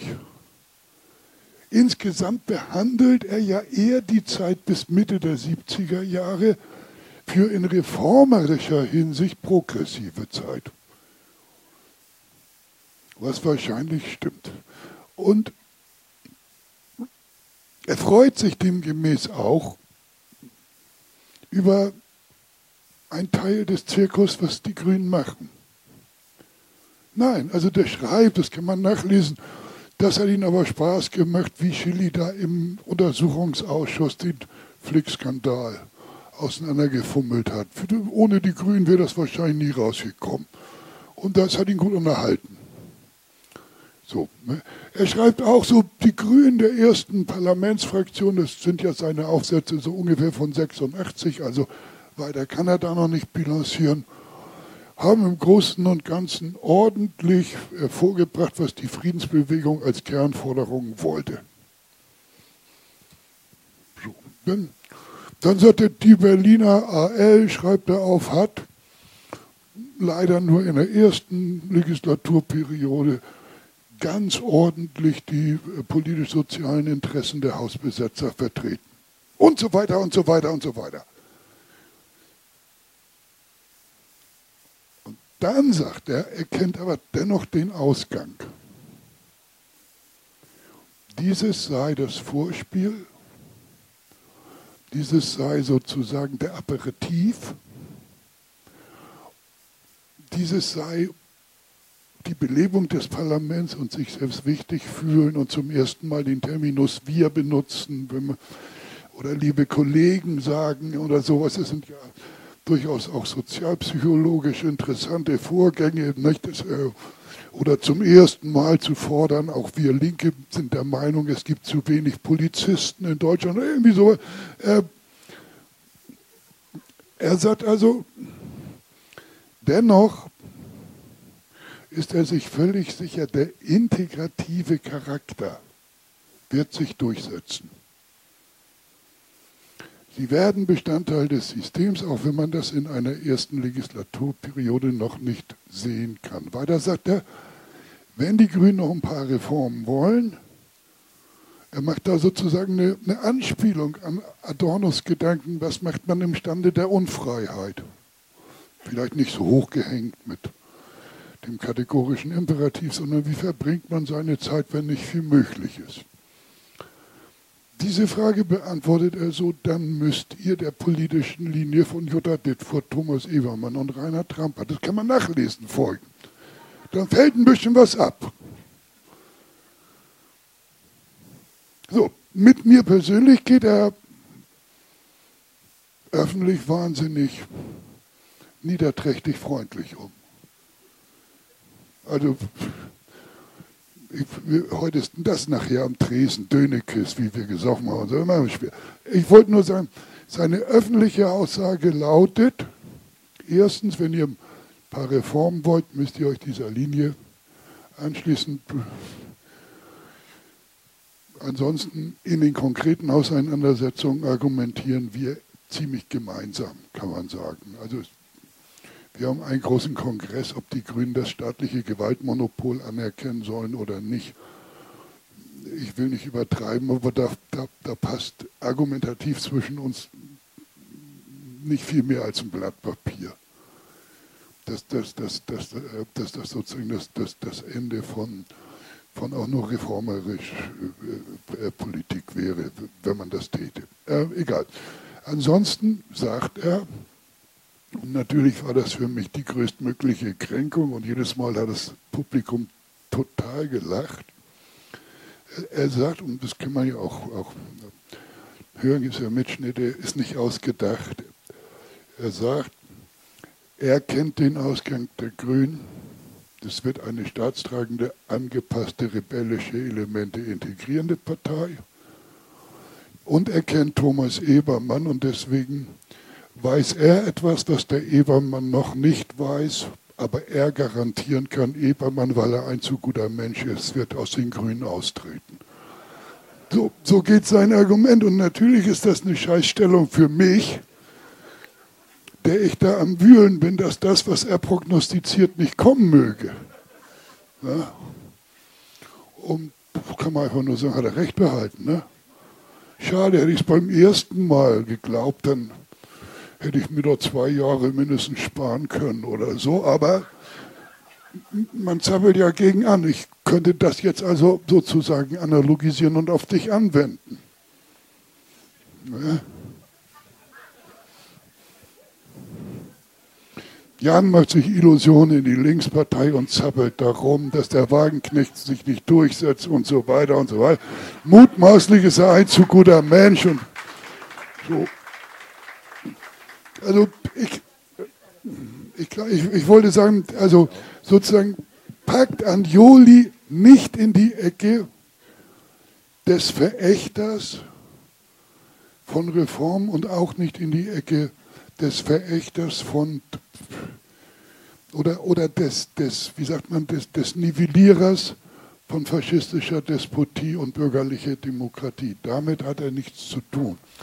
Sein Ansatz ist, wenn du sowas machst, du, die Mehrheit wird da drin untergehen. Man kann das Ende prognostizieren. Das ist sein Ansatz A. Und sein Ansatz B ist, wenn du so, wenn du so etwas machst, und das, er schließt ja eine sinnvolle Parlamentsarbeit in all seinen Schritten nicht aus. Oft sagt er, diese sei wahrscheinlich nur sinnvoll, wenn in der Gesellschaft ein großes Potenzial von Unruhe herrscht. Er wechselt dann den Begriff und geht auf den Begriff Subversion.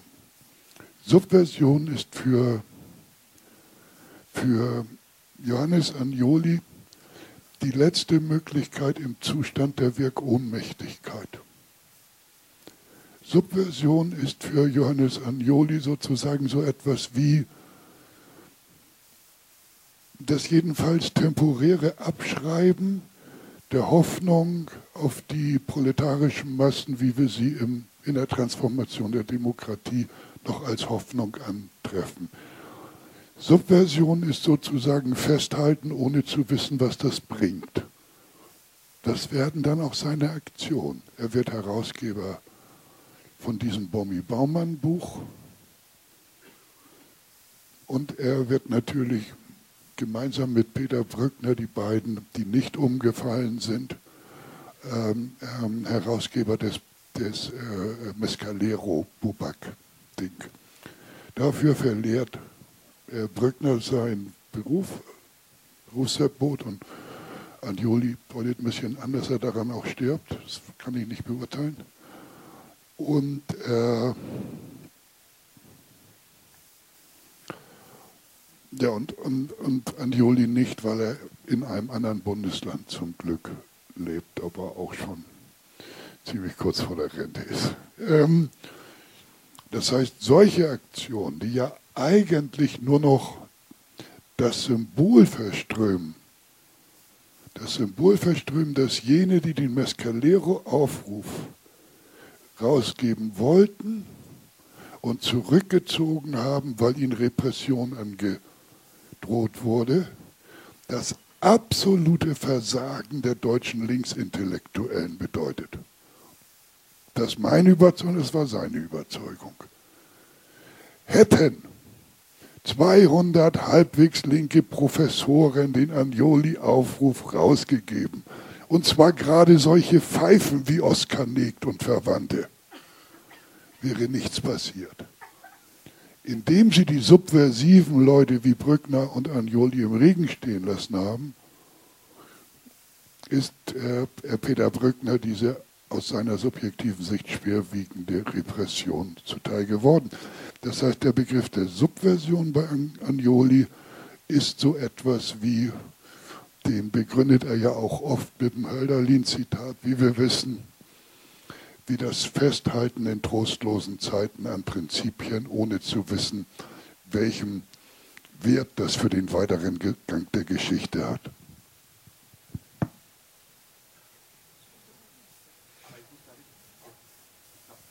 Da bin ich auch nicht jetzt super kompetent.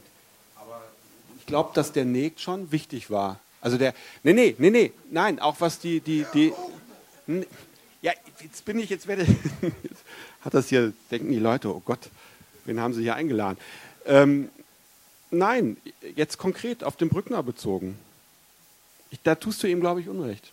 Ich glaube, dass der Negt, also der Brückner ist damals, es waren übrigens nicht nur Anjoli Brückner, ich glaube, es waren 40 oder 50, schon 40 oder 50 Leute, und die wurden unter Druck gesetzt und ähm, also ich muss mich echt hüten, jetzt Halbwahrheiten, vielleicht also Leute, die es sowieso besser wissen im Publikum, wurden unter Druck gesetzt, zurückzuziehen und der Brückner ist, den man lange auf dem Kieker hatte, wegen einer angeblichen oder vielleicht auch tatsächlichen Übernachtung von Ulrike Meinhoff in seiner Hannoveraner Wohnung 70, 71 oder so. Den hatte man, schon damals ist er kurzzeitig äh, suspendiert worden. Den hatte man auf dem Kieker, ich glaube konkret der Albrecht, der Vater von Ursula von der Leyen, damals Ministerpräsident. Ähm, und ich glaube, der Brückner ist wirklich in so eine politische Intrige eingesponnen worden. Den wollte man weg, weghaben und wollte man wirklich kaputt machen. Und es war der Anlass, ähm, warum es den härter getroffen hat als beispielsweise Aniol. Ich glaube, Elmar Altvater auch in Berlin hat auch unterschrieben. Viele durchaus bekannte Leute. Und Soweit ich weiß, hat äh, Oskar Negt eine bedeutende Rolle gespielt, in Hannover die Solidarität für den Brückner zu organisieren. Also da würde ich jetzt mal eine Lanze brechen. Ähm, ja. Nein, ich, ich, will nicht widersprechen. Ich wollte nur sagen, äh, wenn meine Erinnerung mich trügt und Felix das besser weiß, es war nicht meine Absicht, das Beispiel zu überzeichnen. Ich, das gibt manchmal sowas. Ähm, das ist ja auch schon ziemlich lange her. Und ich, äh, mein, mein Hass auf Oskar Neg, der ist ungefähr so groß wie der, äh, sagen wir mal, von Johannes Agnoli auf, auf, auf die Verhunzer der kritischen Theorie. Also nicht auf die kritische Theorie. Jetzt? Also, ich glaube, der, der spann also es gibt ja einen, es gibt ja wirklich einen spannenden Punkt jetzt in der, in der ähm, auch Diskussion darüber, wer hat, wer hat wann quasi äh, genug der Sache die Treue gehalten, weil ich finde, man muss schon nochmal, auch aus Agnolis Perspektive, kann man sich das Ganze ja so ein bisschen, bisschen nochmal umdrehen und sich fragen, wie kommt es eigentlich, dass jemand wie Thomas Ebermann seit 30 Jahren Artikel schreibt, in denen das drinsteht, also in denen auch ne, unter Bezug auf Agnoli immer nachgewiesen wird, dass es auch ein großes Integrationsmaschine ist, das Parlament, dass man das nicht machen soll, auch biografisch unterfüttert, dass das ähm, letztendlich bei den Grünen endet oder Schlimmeres und es trotzdem immer wieder passiert. Ich glaube, aus gesellschaftstheoretischer Perspektive, und so habe ich zumindest Agnoli auch gelesen, gibt es dafür strukturelle Gründe. Und das spricht jetzt natürlich nicht dagegen, dass man ähm, den, den lügenhaften Charakter des Parlaments, die Fiktion der Volksvertretung und so weiter und so fort immer wieder ans Licht zerrt. Aber ich glaube, es geht dann doch nicht so auf, wie das jetzt bei dir gerade anklang und wie das ja auch in der ähm, autonomen Szene zum Beispiel dann so eine bestimmte, würde ich sagen, Reduktion der Agnoli-Rezeption war Nämlich zu sagen, naja, wir müssen einfach mit der Gesellschaft nichts zu tun haben, wir müssen einfach außerhalb der Institution sein, dann werden wir irgendwie Gegenmacht aufbauen. Und das ist ja was anderes, als zu sagen, wenn man die Emanzipation will, kann man sich nicht aufs Parlament verlassen. Und es ist auch was anderes, als zu sagen, Agnoli ist unheimlich wichtig als Theoretiker, um zu verstehen, was sind die Grenzen kapitalistischer Politik. Nicht nur des Parlaments, sondern was sind überhaupt die Grenzen des Apparats, der, der Rationalität, die dahinter stehen. Ähm, und man muss sich ja schon fragen, wenn das alles so ist und wenn die Geschichte uns als radikale Linke ja irgendwie auch immer recht gegeben hat, nämlich dass es nichts bringt, warum kommt es immer wieder so? Warum entstehen immer wieder Parteien? Und ich glaube, das liegt daran, dass diese existenzialistische Geste, die ja erstmal irgendwie cool ist, ne, man sagt so, wir haben mit dem ganzen, mit dem ganzen Scheißladen nichts zu tun, auch nur eine sehr begrenzte Zeit lang trägt, weil genau diese Interessenskonflikte, die es in dieser widersprüchlichen Gesellschaft gibt, natürlich immer wieder irgendwie verhandelt werden. Und ich glaube, dann ist es schon sinnvoller, jetzt nicht nur, aber eben auch Agnoli nicht zu lesen als gewissermaßen so eine Identitätsbestätigung. Also dann, ne, man liest irgendwie gern viermal im Jahr den entsprechenden Konkretartikel und sagt sich, da steht wieder Staat, Nation, Kapital, Scheiße, nur viel klüger und intellektueller. Deswegen kauft man die konkret. Und das war es dann. Und ich würde sagen, tatsächlich, um es jetzt nochmal ganz politisch zu drehen, in der aktuellen Situation, in der wir gerade sind und in der man, egal was man von Gramsci hält, finde ich schon feststellen muss, es gibt sowas wie einen Legitimationsverlust, eine Hegemoniekrise des neoliberalen Kapitalismus. Das heißt nicht, dass die Zeit davor besser war, aber es heißt, dass offensichtlich gerade Dinge in Bewegung geraten sind. Und dann müssen wir uns ja schon fragen, reicht es da, sich auf so einen existenzialistischen Standpunkt zurückzuziehen und zu sagen, alles, was wir machen können, ist eigentlich irgendwie so eine Geste, eine subversive Handlung und wir sind gar nicht in der Verantwortung, uns darüber Gedanken machen zu müssen, wie wir eigentlich zu tatsächlichen Formen von sozialer Gegenmacht kommen. Also das ist ja, wenn man jetzt nicht sagt, die, das, Leben, das eigene Leben ist vorbei und der soziale Prozess ist beendet, ist es ja schon eine spannende Frage, wie kommen wir denn gegen diese Integrationsmaschine von Staat und Kapital und den Rechtsruck, der darin gerade stattfindet, irgendwie in eine Position, wo wir mehr machen können, als es quasi kritisch radikal zu kommentieren. Und ich glaube, dazu gehört dann schon die Frage, wie können wir auf unterschiedlichen Ebenen ähm, politisch arbeiten. Und deswegen ist ja schon ein Punkt, den auch unterschiedliche linksradikale Gruppen immer gemacht haben und der jetzt auch in der Konkret immer eher so ein bisschen verächtlich äh, diskutiert worden ist, zu versuchen, wo finden wir Punkte, wo wir über so eine über diese nationale Einhegung, über die Fokussierung auf den Staat und all das, wo wir da hinauskommen. Und deswegen man dann doch sowas macht wie Bündnisarbeit, äh, wie Geschichten, Blockupy und so weiter und so fort, wo man natürlich immer sagen kann, ihr lasst euch äh, mit dem Feind ein. Aber ich glaube, das ist keine, es ist tatsächlich keine Strategie. Und wenn wir im Moment da, heute darüber reden, was kann man von Agnoli lernen, muss man, glaube ich, schon noch sagen, man kann nicht einfach diese Kritik des Staates und diese Kritik des Parlamentarismus nehmen und das für eine politische Strategie ausgeben.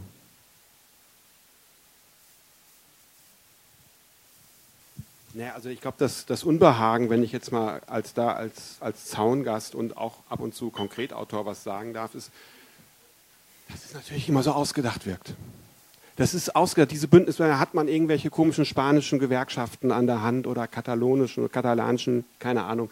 Dann hast du Flugblätter mit 40 Unterzeichnern und dann sind aber trotzdem nur 200 Leute da. Ne? Dann stellt man dann fest, okay, die sind dann äh, äh alle doppelt und dreifach Mitgliedschaften.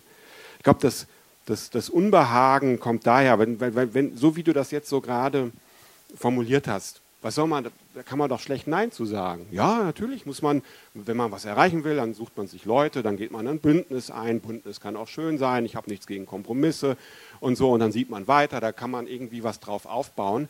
Aber ähm, nee, aber so wie du das gerade beschreibst, denke ich gerade daran, irgendwie wie ähm, jetzt, weiß ich nicht, das, das äh, Holzlab äh, im Kindergarten gemeinschaftlich dann von den verschiedenen Eltern und so weiter angegangen wird. Ja, da sucht man sich halt auch Bündnispartner, sammelt Geld und so weiter. Das ist, das ist alles äh, äh, äh, nett und schön, hat aber eine gewisse Abstraktheit. Und deswegen wirkt es so. Ähm, und jetzt habe ich da polemisiert und ich biege das mal zurück auf den Agnoli, was ich denke, was tatsächlich so ein bisschen sein Problem ist. Also erstmal muss ich nochmal sagen, nein, er geht nicht, es geht nicht um die Grenzen kapitalistischer Politik. Ähm, weil das wäre in der Tat, da sind wir jetzt tatsächlich bei so einem vielleicht einem linkssozialdemokratischen Abwägen. Okay, da können wir jetzt noch mitgehen, da gehen wir nicht mit, weil ah, da ist ja, äh, droht ja dann eine Grenzüberschreitung ähm, oder ähm, da gibt man dann irgendwie sein, sein, seine Identität als äh, äh, ähm, Arbeiterführer oder so auf. Nein, er ist tatsächlich, ähm, das habe ich vorhin versucht nochmal äh, stark zu machen, ähm, wirklich interessiert an der geschichtlichen Herausbildung dieser Gewaltmaschine Staat, die tatsächlich 1789 nicht das ist, was sie 1914, 1918, 1933 und so weiter nennt, die großen äh, Einschnitte war. Ähm, das ist wichtig. Ich hatte ganz am Anfang auch die Bindseil, Ilse Bindseil zitiert und in ihrer kritischen Analyse kommt sie zu dem Schluss, und das finde ich sehr bedenkenswert, dass Agnoli sozusagen immer an die Grenzen seiner Wissenschaft denkt. Eigentlich macht er ja den Gegenstand der Politologie kaputt, er kommt aber nie ganz raus. Und da sehe ich bei ihm, er bleibt Politologe. Ja, ich, er, hat dann, er hat dann geschrieben von der Kritik der Politologie zur Kritik der Politik oder äh, Kritik der kritischen Politologie. Er hat dann, dann schon nochmal versucht, das alles irgendwie weiterzuspannen und so. Er bleibt aber natürlich im Kern ein Politologe, einer, der sich die Funktionsweise von Institutionen anguckt. Und dabei ähm, rückt natürlich das, worüber er eigentlich sprechen will, natürlich in, immer ein wenig in den Hintergrund oder sozusagen, es wird so ein bisschen zu so einer strukturellen Blackbox, nämlich der Kapitalismus. Ähm, da überspringt er gewissermaßen die Grenze nicht. Der Kapitalismus ist natürlich präsent. Ähm, äh, und damit meine ich auch jetzt nicht nur das Gesellschaftssystem, sondern auch konkret die Form innerbetrieblicher Herrschaft. Das ist, daraus leitet er ja, wenn man sich, wenn man die, die, die äh, Transformation genau liest, daraus leitet er ja letztendlich, wenn man den, das Wort Ableitung verwenden will, den Staat ab. Ne? Also ich habe die Zitate hier rausgeschrieben, wird aber wahrscheinlich jetzt ein bisschen zu lang dauern. Ist aber, das ist der Kernpunkt. Und gleichzeitig aber sind es Zitate, die nicht diese, wenn ihr das gründlich lest, Thomas hat das angeregt, setzt euch zusammen, lasst die Veranstaltung oder was weiß ich ein bisschen sacken, lest möglichst keine Sekundärliteratur von wem auch immer, sondern das Buch und danach kann man vielleicht mal gucken, was hat X oder Y dazu geschrieben, du zum Beispiel. Ähm, ja, ist jetzt keine Kritik. Ähm, und, ähm, und es bleibt ein bisschen unbefriedigend.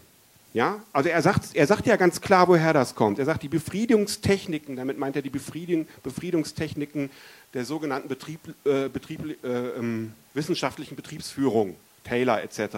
Die Befriedungstechniken werden auf den gesellschaftlichen Prozess ausgeweitet. Ne? Es gibt diese Formulierungen.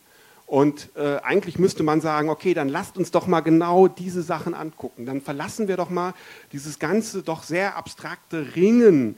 Was könnte ein Bündnis sein? Das wird man schon wissen, was ein Bündnis ist, wenn man in einer konkreten Kampfsituation, die wir nie hier als, als, als was weiß ich, äh, äh, hervorrufen können, das wird man dann schon wissen, was ein Bündnis ist.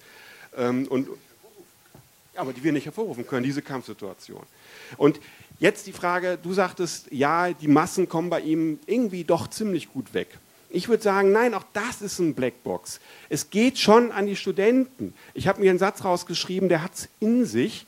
Er sagt, die innerbetriebliche Ruhe und Zufriedenheit genügen nicht, wenn, und das unterstreicht er selber, aus der Gesellschaft, jetzt sagt er durch Tätigkeit von Gewerkschaften und Parteien, aus der Gesellschaft Unruhe und Kampf in die Betriebe hineingetragen werden. Und wenn ich jetzt 1967 ein Student bin, der gerade ein paar Illusionen beraubt wurde, ähm, der irgendwie mit seiner SPD-Mitgliedschaft nichts anfangen kann, der vielleicht auch von Adorno enttäuscht ist, weil der sich nicht so solidarisiert, wie ich mir das wünsche. Wenn ich sowas lese, dann ist das natürlich ein Bauchpinseln. Ne? Da denke ich mir, Moment, ah, ich hier habe den Knüppel auf den Kopf bekommen, ich bin das revolutionäre Subjekt.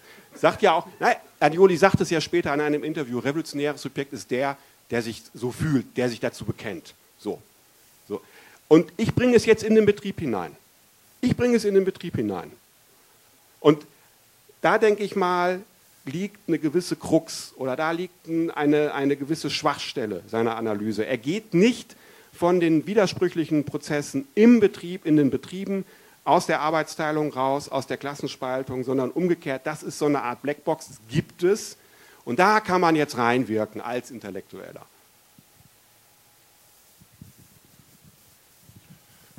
Also, ich wollte noch ganz kurz was Historisches und dann zu Jan was sagen.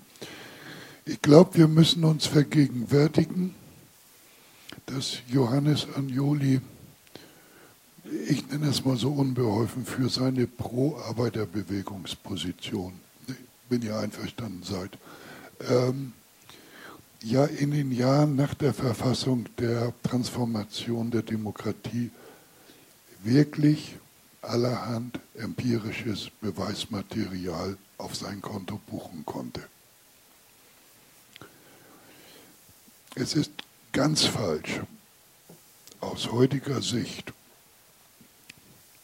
zu verdrängen oder weil man seine Zerwürfnisse hat oder des Existenzialismus oder Voluntarismus gescheut wird, zu vergessen, dass ein Teil dessen, was Agnoli sich erhofft, zunächst eintritt. Der Pariser Mai war ein ganz erstaunliches, unerwartetes Zusammenspiel von revolutionär gesonnenen intellektuellen Studenten mit einem nicht unerheblichen Teil des Proletariats. Der hat dazu geführt, so sehr wir heute darüber schmunzeln mögen, dass de Gaulle aus Angst, eine Revolution könne gelingen, das Land verlassen hat. Das ist ein unglaubliches Fund, eine unglaubliche Begeisterung für diese Möglichkeit äh, bei vielen Intellektuellen, in denen der Gedanke, da geht doch was, nochmal empirischen Beleg gefunden hat. Wer das verwechselt mit dem deutschen Proletariat von heute und sagte, man wusste doch schon immer, das ist äh, kaputt, da geht nichts. Die sind auch in ihren Kämpfen, ähm, ähm, wie sagt man, Komplizen des Verwirrungszusammenhangs oder so etwas. Nein. Und zweitens, natürlich beobachtet nicht nur Agnoli, und zwar mit großem Enthusiasmus, was sich in den norditalienischen Fabriken abspielt. Selbstverständlich gibt es da das Problem der Allgegenwart von Sabotage. Selbstverständlich hat Fiat richtige Probleme mit, mit dem dort, dort arbeitenden Segment der Arbeiterklasse. Selbstverständlich gibt es Organisationen, die zum Zeitpunkt der Verfassung der, der, der, der Transformation der Demokratie noch gar nicht existierten, die weit links von der sich sozialdemokratisierenden oder auf Compromesso Historico vorbereitenden äh, ähm, äh, äh, kommunistischen Partei Italiens die Fähigkeit haben, wilde Streiks zu organisieren. Und diese Streiks kriegen und die Sabotage kriegt zum ersten Mal den Charakter, dass es nicht um Lohnhöhe, sondern um Schinderei, um Arbeitstempo geht. Anjoli darf also durchaus für eine Zeit begeistert sein, dass ein Teil seiner Thesen in Erfüllung gibt. Und der von vorhin von mir als Gegenzeuge aufgerufene Marcuse teilt diese Begeisterung. Also selbstverständlich kommt in Marcuse-Schriften so etwas vor, dass er hochspannend findet, wie in Frankreich linke Intellektuelle und Renault-Arbeiter versuchen gemeinsam was hochzuziehen. Selbstverständlich kommt bei, bei Marcuse das, das großartige Lob für Rosanna Rossandra, in diesem Fall von der Gruppe Il Manifesto, ähm, äh, hervor, dass, dass ihre Organisation Einfluss hat äh, auf die Frage, wie wird eigentlich produziert und dass das ein entscheidender Bruch ist mit der KPI. Also dies alles sozusagen in konkreter historischer Situation will ich niemals wegreden, niemals. Um sozusagen den Kult zu frönen, es ist immer schön einsam zu sein. Die Begeisterung eines Jean Amery, nicht? Eines, eines so durch und durch negativ denkenden Menschen für den Pariser Mai und für die Rolle Sartres darin und, und so weiter und so weiter das hat, das, die haben ja keine Gespenster gesehen, sondern da schien eine historische Möglichkeit, in den Bereich der Realisierbarkeit zu kommen. Das Zweite, an was ich sagen will, lass uns nicht so streiten, lass uns anders streiten. Lass uns so streiten, ob in der Nichtkritik bürgerlich-liberaler, sogenannter bürgerlich-liberaler Kräfte, objektiv eine Beförderung faschistoiden Vormarsches liegt.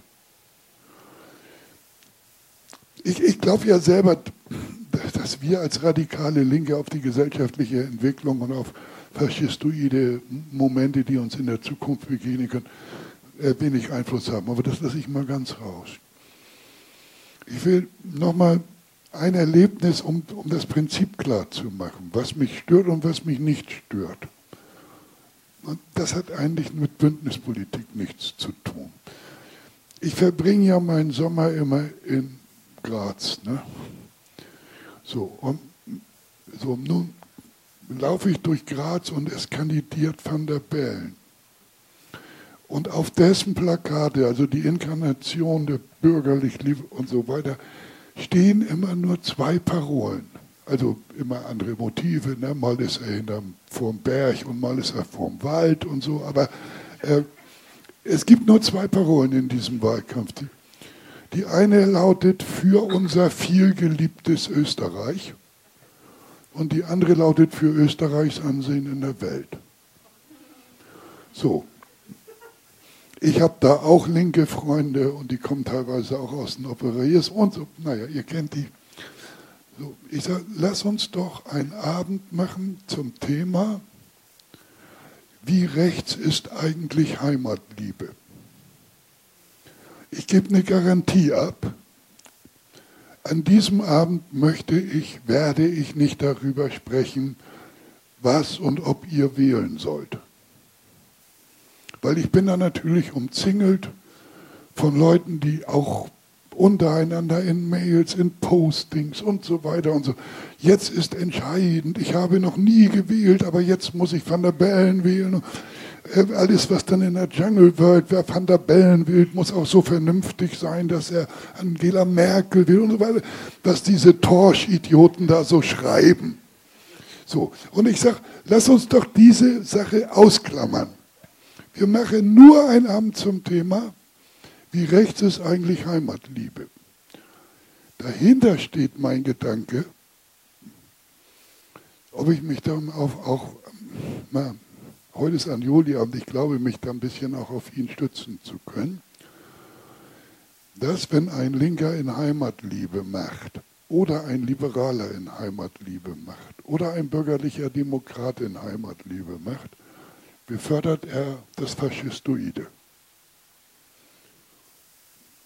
Darum geht es mir. Dieser Abend wurde nicht gemacht. Aus dem Grunde, die Unterstellung war, du willst doch nur unsere Wahl von Van der Bellen verhindern.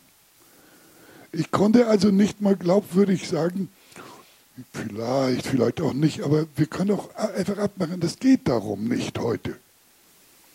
Das heißt, mein Ansatz ist, wenn man so etwas sagen kann wie, wer Heimatlinie frönt, sorgt nicht dafür, dass er auch noch eine Mehrheit kriegt und katholische Landfrauen ihn wählen oder so etwas, sondern befördert faschistoides Denken.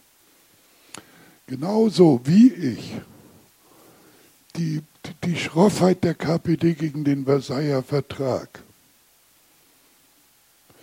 für eine Bedingung, dass so viele Arbeiter so, so schnell Hitler gefeucht sind, halte da geht gar nicht ein, dass ich sage, hättet ihr es nicht gemacht, wäre der verhindert worden oder so etwas.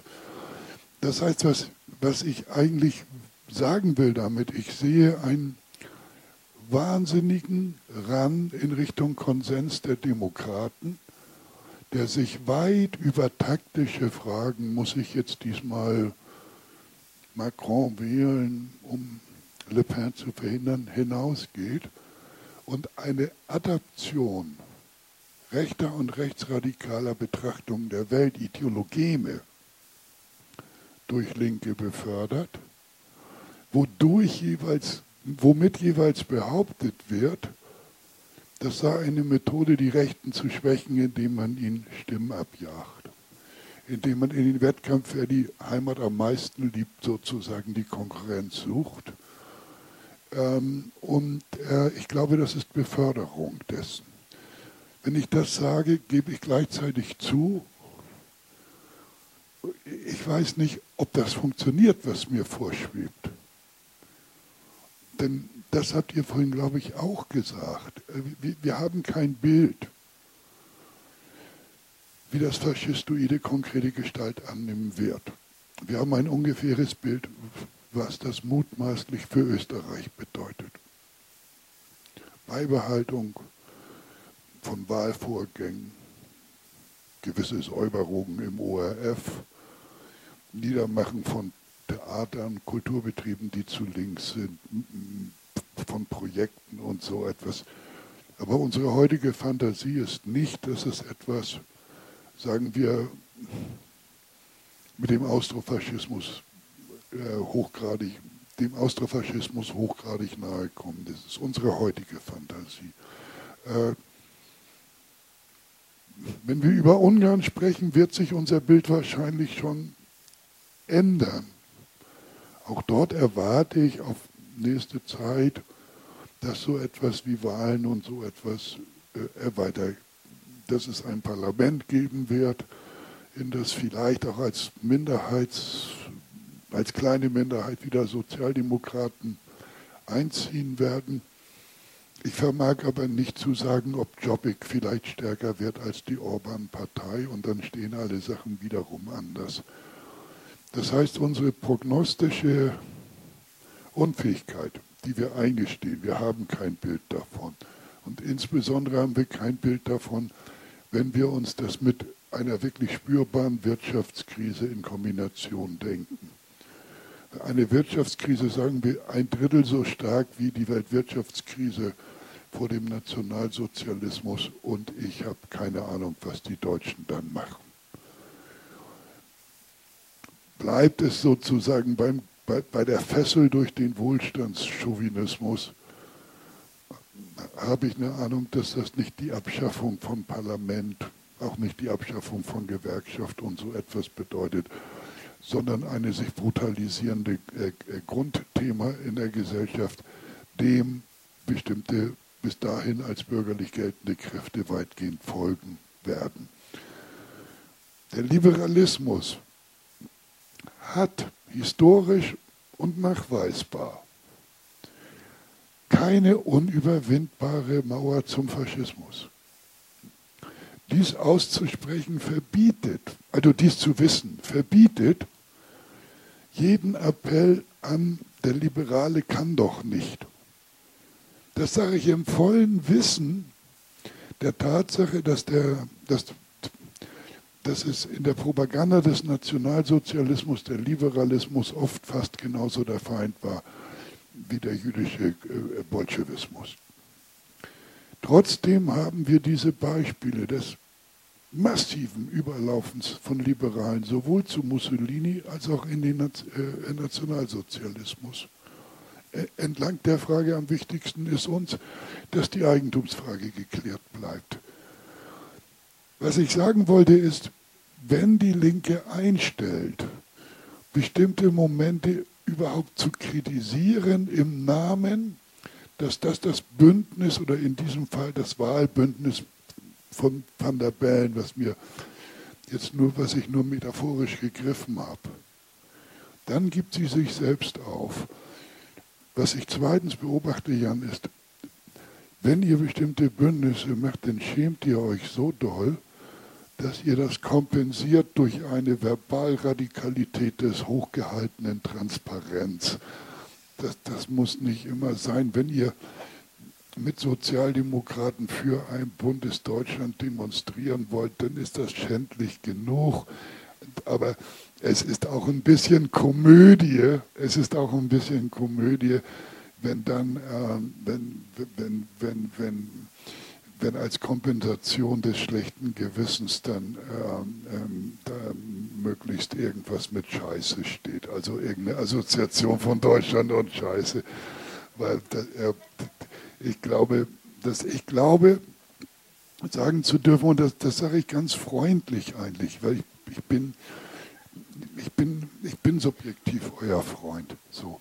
Äh, ich, ich, ich glaube, was? Ja, manchmal nur subjektiv. Manchmal liegen objektiv die Positionen so weit auseinander, dass es dann doch mehr subjektiv ist. gut, gut beobachtet, schweinisch reingegrätscht. Ähm, ich wollte nur sagen, ich, ich, ich, ich glaube, dass der, der Nutzeffekt so eines Bündnisses von euch auch nicht beziffert werden kann. Es ist eine Mystifikation. Es ist eine Art Selbstverselbstständigung.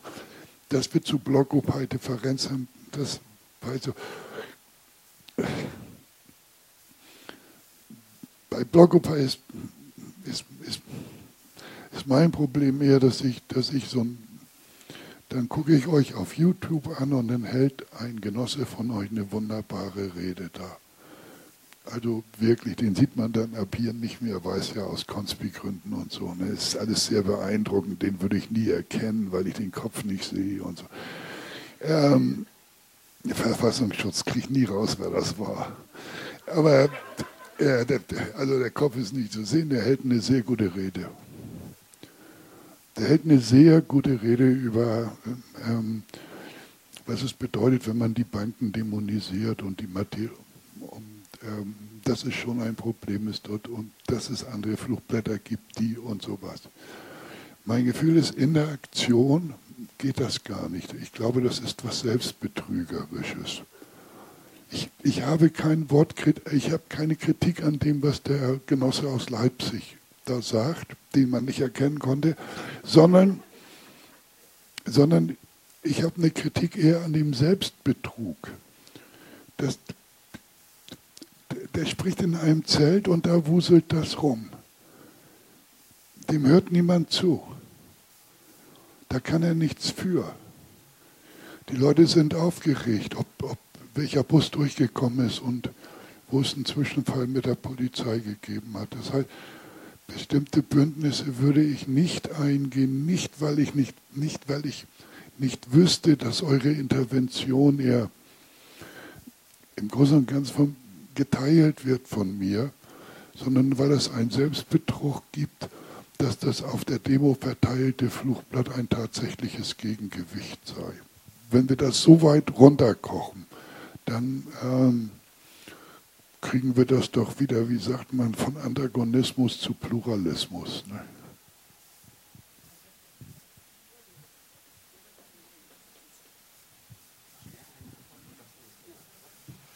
Genau, wir haben jetzt gerade überlegt, wie lange wir euch eigentlich hier noch quälen können mit unserer Muppet Show. Ähm, das wäre mein Satz gewesen. Deswegen versuche ich das jetzt auch kurz zu machen. Ich glaube, also spannend sind ja jetzt nicht irgendwie diese, diese äh, taktischen Fragen, welches Bündnis genau an welcher Stelle mit wem oder so, sondern die grundsätzliche Frage ist doch, und ihr habt das vorhin ja beide so zustimmend äh, gesagt, eigentlich man kann, wir haben ja gar keinen Einfluss drauf. Wir können eigentlich nur warten, also so eine Art konkret Echatologie. Wir warten bereiten uns auf den Moment vor und dann sind wir vielleicht da, vielleicht auch nicht. Ähm, das ist, glaube ich, nicht so, wie ähm, das, also zumindest nicht mein Erleben auch ganz, ganz empirisch, wie soziale Bewegungen funktionieren. Und das ist ja letztendlich dann doch immer noch der, der Bezugspunkt auch von Agnoli gewesen. Da wäre dann der Bezug, wäre der Zusammenhang wieder. Und sondern es muss doch darum gehen zu gucken, wie können wir den sozialen Konflikt befördern? Wie können wir ihn außerhalb dieser kanalisierten Bahn lenken? Und ich glaube nach wie vor, dass es dafür notwendig ist, dass es eine bestimmte nicht identitäre Art und Weise gibt, mit all dem, was wir nicht zuletzt von Anjoli wissen, umzugehen. Und dass man dafür irgendwie einen ein bisschen entspannteren Umgang braucht, als das häufig dann so identitär hochgepitcht wird, in der Perspektive von, da kann man ja nicht mitmachen, weil da sind ja die und die dabei. Das ist glaube ich, eher so ein Bestandteil dieser sehr unironischen Art und Weise, auf die eigene Machtlosigkeit zu gucken, die in Deutschland irgendwie ja auch so ein bisschen ein anderer Teil der schlechten linken Tradition ist. Und ich finde, der Vorteil oder das, was man, was man irgendwie mitnehmen sollte aus dieser Kritik, die Agnoli da entwickelt hat, um jetzt vielleicht nochmal ein letztes Mal den Bogen zu schlagen, ist, dass es doch nicht die Frage ist, macht man irgendwelche Bündnisse, weil man davon ausgeht, dass man die Leute innerhalb der Apparate überzeugen kann, sondern das sind doch ganz pragmatische Punkte dann letztendlich zu sagen, Also bis runtergebrochen, wer finanziert denn die Busse zur Demo gegen den AfD-Parteitag in Hannover? Und wenn wir uns einig sind, dass das ein Problem ist und dass jedes inhaltliche Zugeständnis nach rechts und jedes Zugeständnis an die Nation ein Problem ist, dann sind wir doch auch vor der Frage, wie organisieren wir uns als soziale Bewegung? Und dann ist es aber gleichzeitig auch mehr als ein organisatorisches Problem, nämlich eine Frage, wie gucken wir auf die Gesellschaft und sehen wir uns so ein bisschen als der draußen stehende Teil, der wir vielleicht sind, aber der wir nicht sein bleiben und sollten, nicht zuletzt, weil, glaube ich, sonst die Entwicklung, für die jetzt Österreich der tatsächlich ein ganz schlechtes, aber auch gutes Beispiel ist, eine ist, die ja hier auch kommen kann. Und deswegen finde ich, ist es irgendwie so ein, so ein bisschen oll sich die, und irgendwie dem, dem Ernst der politischen Lage in Europa nicht so richtig angemessen, sich immer wieder so in den, den eigenen Gewissheiten zu bestätigen.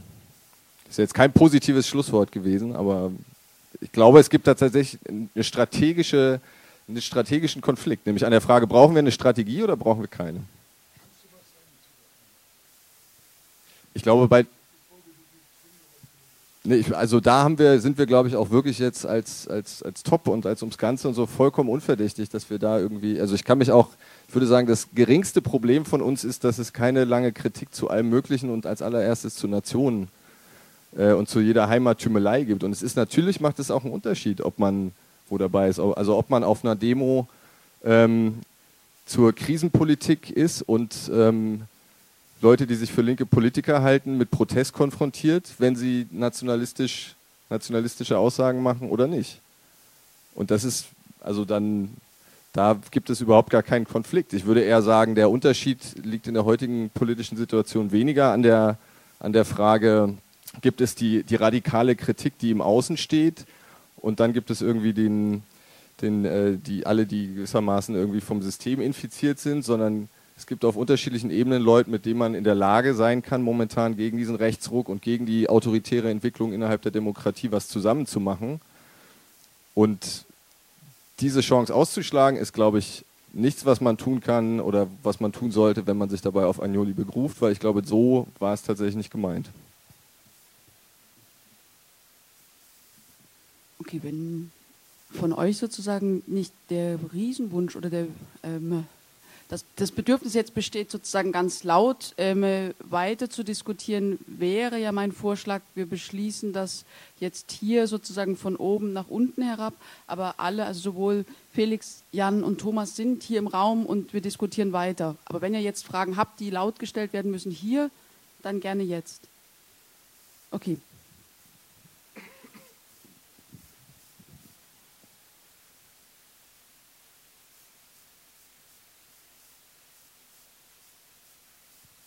Denke, der, der, Titel des Buches Transformation der Demokratie sagt eigentlich schon alles aus.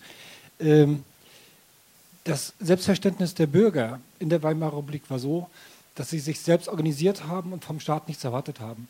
Der Faschismus aber die Bürger dahin transformiert haben, dass sie hinterher die Hände aufgehalten haben, sozusagen, und vom Staat einen Sozialstaat erwartet haben. Ähm, alles, alles nach dem Faschismus, jede, jede Form von sozialer Revolution kann nur spontan entstehen. Wenn wir uns Bündnispartner beim Staat vorstellen und diese dort suchen, dann, dann sind die Leute, die sozusagen, sie halten die Hände auf und sind in ihrer Erwartung autoritär, ohne dass sie es sich selbst bewusst sind.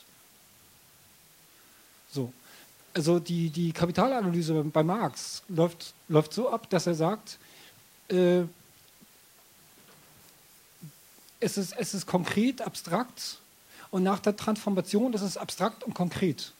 Ich weiß nicht, ob es jetzt so hochgestochen ist, was ich hier, was ich hier, was ich hier sage. Ähm, bitte? Nein, ich habe keine Frage. Ich dachte bloß, dass es weil eingangs äh, das, das, das, was, ja, ihr könnt gerne, gerne lachen, ähm, das, das, was Anjuli das gesagt hat mit der Frau über Ostdeutschland. Sie hat sich nach der Transformation durch den Faschismus in, einer, in, in, in einem Bewusstsein befunden, dass sie erwartet hat, dass der Staat als Wohlfahrtsstaat auftritt. In ihrer Erwartung ist sie aber autoritär. Dessen müssen wir uns als, als, als, als Teile einer Bewegung bewusst werden dass dass die Leute, die sich sozusagen als, als soziale Bewegung zusammenfinden, wenn sie die Hände aufhalten, immer, ohne dass sie es sich selbst bewusst sind, im Hintergrund autoritär sind.